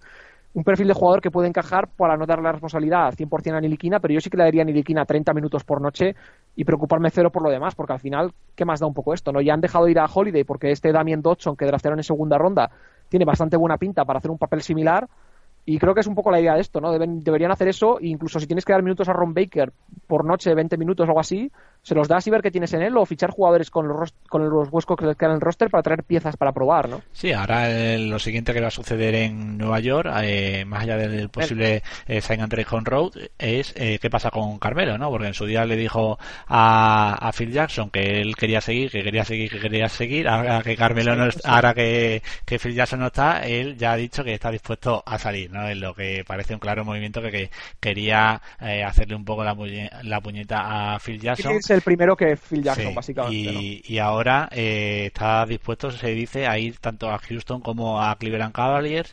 La cosa es eh, tratar de cuadrar un traspaso complejo, tanto por el tema del salario de, de Carmelo como por ese posible trade kicker que luego lo haría más difícil, como que Nueva York obtenga algo que, le compense, ¿no? Y tampoco hay muchas piezas. Eh, vamos a ver si Houston está dispuesto a meter algún pick o si te dan a, Gordon y luego lo mueven. Digo, un pick si es Ryan Anderson y luego eh, vamos a ver eh, qué te puede dar Cleveland que, le interese, porque está claro que Nueva York va a decir que o love o nada y tratarán de, de, tensar la cuerda. Ha salido un informe de que Cleveland a lo mejor está dispuesto a dar a Love, yo no lo sé, pero yo es lo, es lo que pediría y me plantaría y a ver quién cede antes, porque Nueva York tampoco tiene eh, ninguna prisa, puede esperar todo lo que quiera, a ver cuántas ganas tiene realmente Cleveland de, de, hacerse con Carmelo y luego si te haces con Love, pues lo mueves y lo que saques por Love, pues genial, ¿no? Si transformas a, a Carmelo en lo que saques por Love, yo creo que estaría bien por parte de, de los Knicks también el valor de Carmelo baja porque puede salir al mercado el verano que viene y no es lo mismo ficharle para jugar 82 partidos y playoff que ficharle para jugar 40, ¿sabes? O sea, si le fichan en el deadline, el valor no va a ser el mismo seguro. Yo creo que Nueva York puede esperar, pero tampoco, si quiere sacar algo por él, no puede esperar demasiado, ¿no? Yo creo que esto depende un poco también de que pueda sacar Cleveland, ¿no? Igual están dispuestos a dar a Love si también te llevas a Samper y eres capaz de darles a, Lance Thomas y a, y a, ¿no? que encajan mejor con lo que necesita este equipo de los Cavs de cara a competir con Golden State, ¿no? Igual si es un Love con Fry y Samper por por eh, Lance Thomas con Carmelo y Courtney ahí ellos pueden retocar el equipo lo suficiente para tener más rotación defensiva en las salas, para tener más jugadores que puedan competir en las finales, ¿no? Y ahí les, les convence. Si es solamente Love por Carmelo a pelo, creo que si fuera Cleveland no lo daría en ningún caso. O sea, ya puede gustarte Carmelo, me parece que lo que mejora Carmelo Love teóricamente en movilidad defensiva lo pierde en cuanto a compromiso defensivo, me parece que no hay una mejora clara ahí, y en ataque me parece que Love encaja mejor claramente porque necesita menos balón que, que Carmelo a día de hoy, o sea que me parece difícil de cuadrar, Creo que Cleveland incluso podría intentar colar algo tipo Cedi Osman firmado por eh, lo que tienen que es la taxpayer mid-level, que son creo que es algo parecido a tres y pico cuatro millones. Podrían firmar a Cedi Osman por 2,5. Si juntas a Cedi Osman por 2,5 más Kai Felder más Fry y Samper, ya cuadra por Carmelo. Si Carmelo no, no ejecuta su trade kicker, que lo va a tener que renunciar pase lo que pase en esta situación casi. Y en esa situación, los Knicks, yo creo que por jugadores como Fry y como Samper, evidentemente mi Samper me parece un paquete, pero hay equipos ahí están interesados. Y por Fry, con lo que le queda de contrato y teniendo en cuenta que es un jugador barato para lo que hoy se estila con pivots suplentes y por el perfil que es de tirador, creo que los Knicks podrían colocarles en un tercer, cuarto equipo sin mucho problema y sacar algo, ¿no? Evidentemente no es mucho por Carmelo, pero también sacas el tema de mejorar tu pick de cada año que viene, ¿no? que teniendo en cuenta como, te, ahorras partidos ganados en teoría también. Teniendo en cuenta como a mí me compensaría. Yo si fuera Nueva York haría ese traspaso seguro y si fuera Cleveland evidentemente también, ¿no? Lo que pasa es que, ya digo, si se tensa la cuerda y la idea es que sea Kevin Love más algo por Carmelo más algo que nos encaja mejor, igual eso es donde acaba el término medio, ¿no? Eso es posible. Y luego con Houston es muy difícil, ¿no? Porque salvo que Houston dé dos primeras rondas con Ryan Anderson, a mí no me parece que haya ningún traspaso que les mejore claramente, porque si dan a Gordon para meter en el traspaso y una primera ronda o algo así, pierdes profundidad de, de, banquillo claramente, ¿no? Y tienes básicamente dos guards y nada más, porque cualquiera que puedas fichar por el mínimo va a ser básicamente una apuesta, y Ariza no le van a querer dar porque pierdes a nivel defensivo, con lo que es básicamente Ryan Anderson, alguno de los jóvenes que tienen en plano Nuaku o el chino o algo así, y ver si a Nueva York eso con una primera ronda le gusta y si no le gusta pues te vas a tener que quedar mano sobre mano porque no tienes mucho más que ofrecer realmente no yo creo que lo de Houston aparte está el tema de D'Antoni yo creo que se rumorea por Chris Paul básicamente no pero está el tema del pasado de D'Antoni con Carmelo que es el que es no tengo muy claro cómo encajaría Carmelo en un equipo en el que no puede tocar la bola en absoluto, porque en Cleveland por lo menos sí que juegan ISOs, ¿no? Pero, pero en, Houston es básicamente un esquema de, motion. No, sería un esquema tipo USA Basketball. Sí, pero Ese sería su rol ideal allí.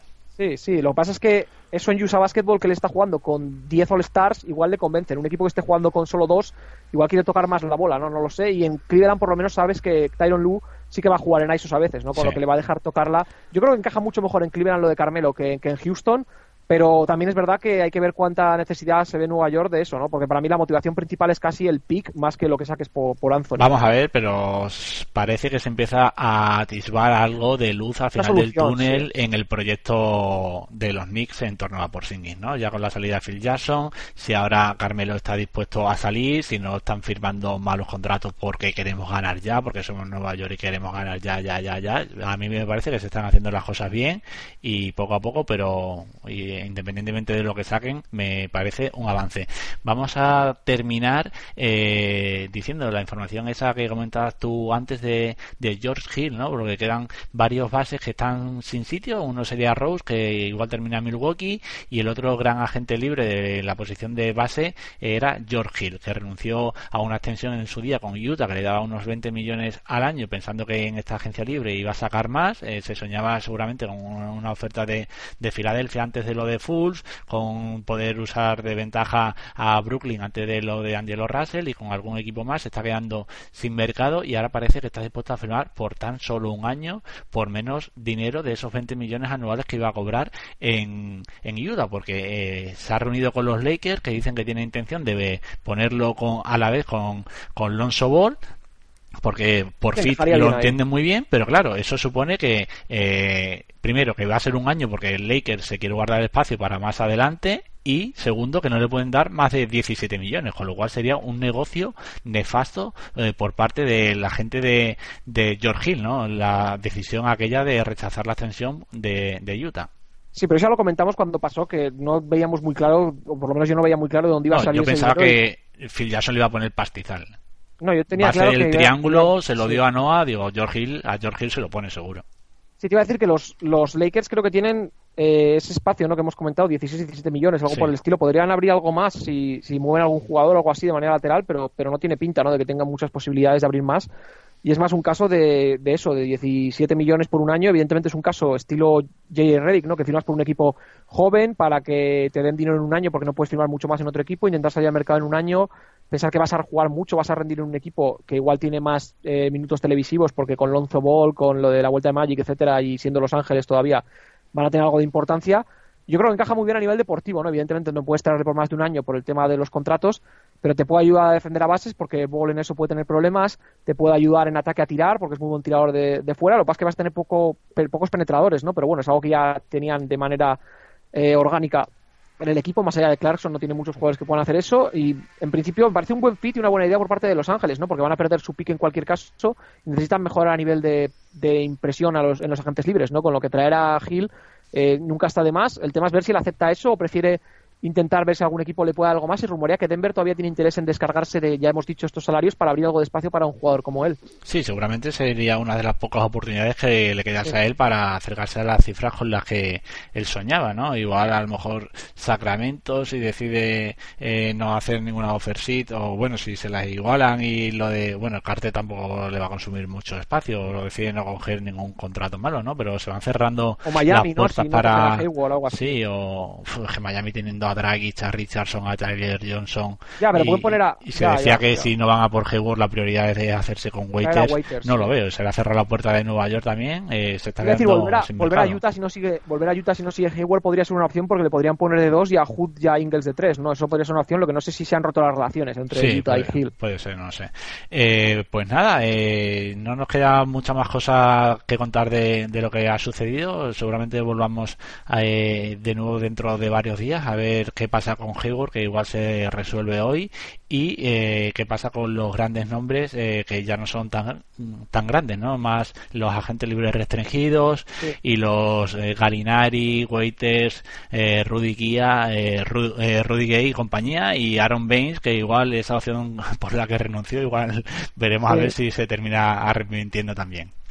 Sí, los Mirotic y compañía, ¿no? los Nerlens Noel, todos los Sí, agentes libres los restringidos es un poco lo que queda, más allá de, de Hayward y, y los demás nombres que hemos comentado, el tema George Hill, ¿no? Yo creo que ha quedado todo más o menos resuelto. Igual hay algo más de traspasos que años anteriores, porque como hay menos equipos con espacio, va a haber que hacer más malabarismos para cuadrar Sí. cosas. Pues nada, lo dejamos aquí. Recordad que podéis seguir a Javier en arroba pesquerj y yo estoy en J Dorado NBA y lo dicho, hasta el próximo día. Hasta la próxima.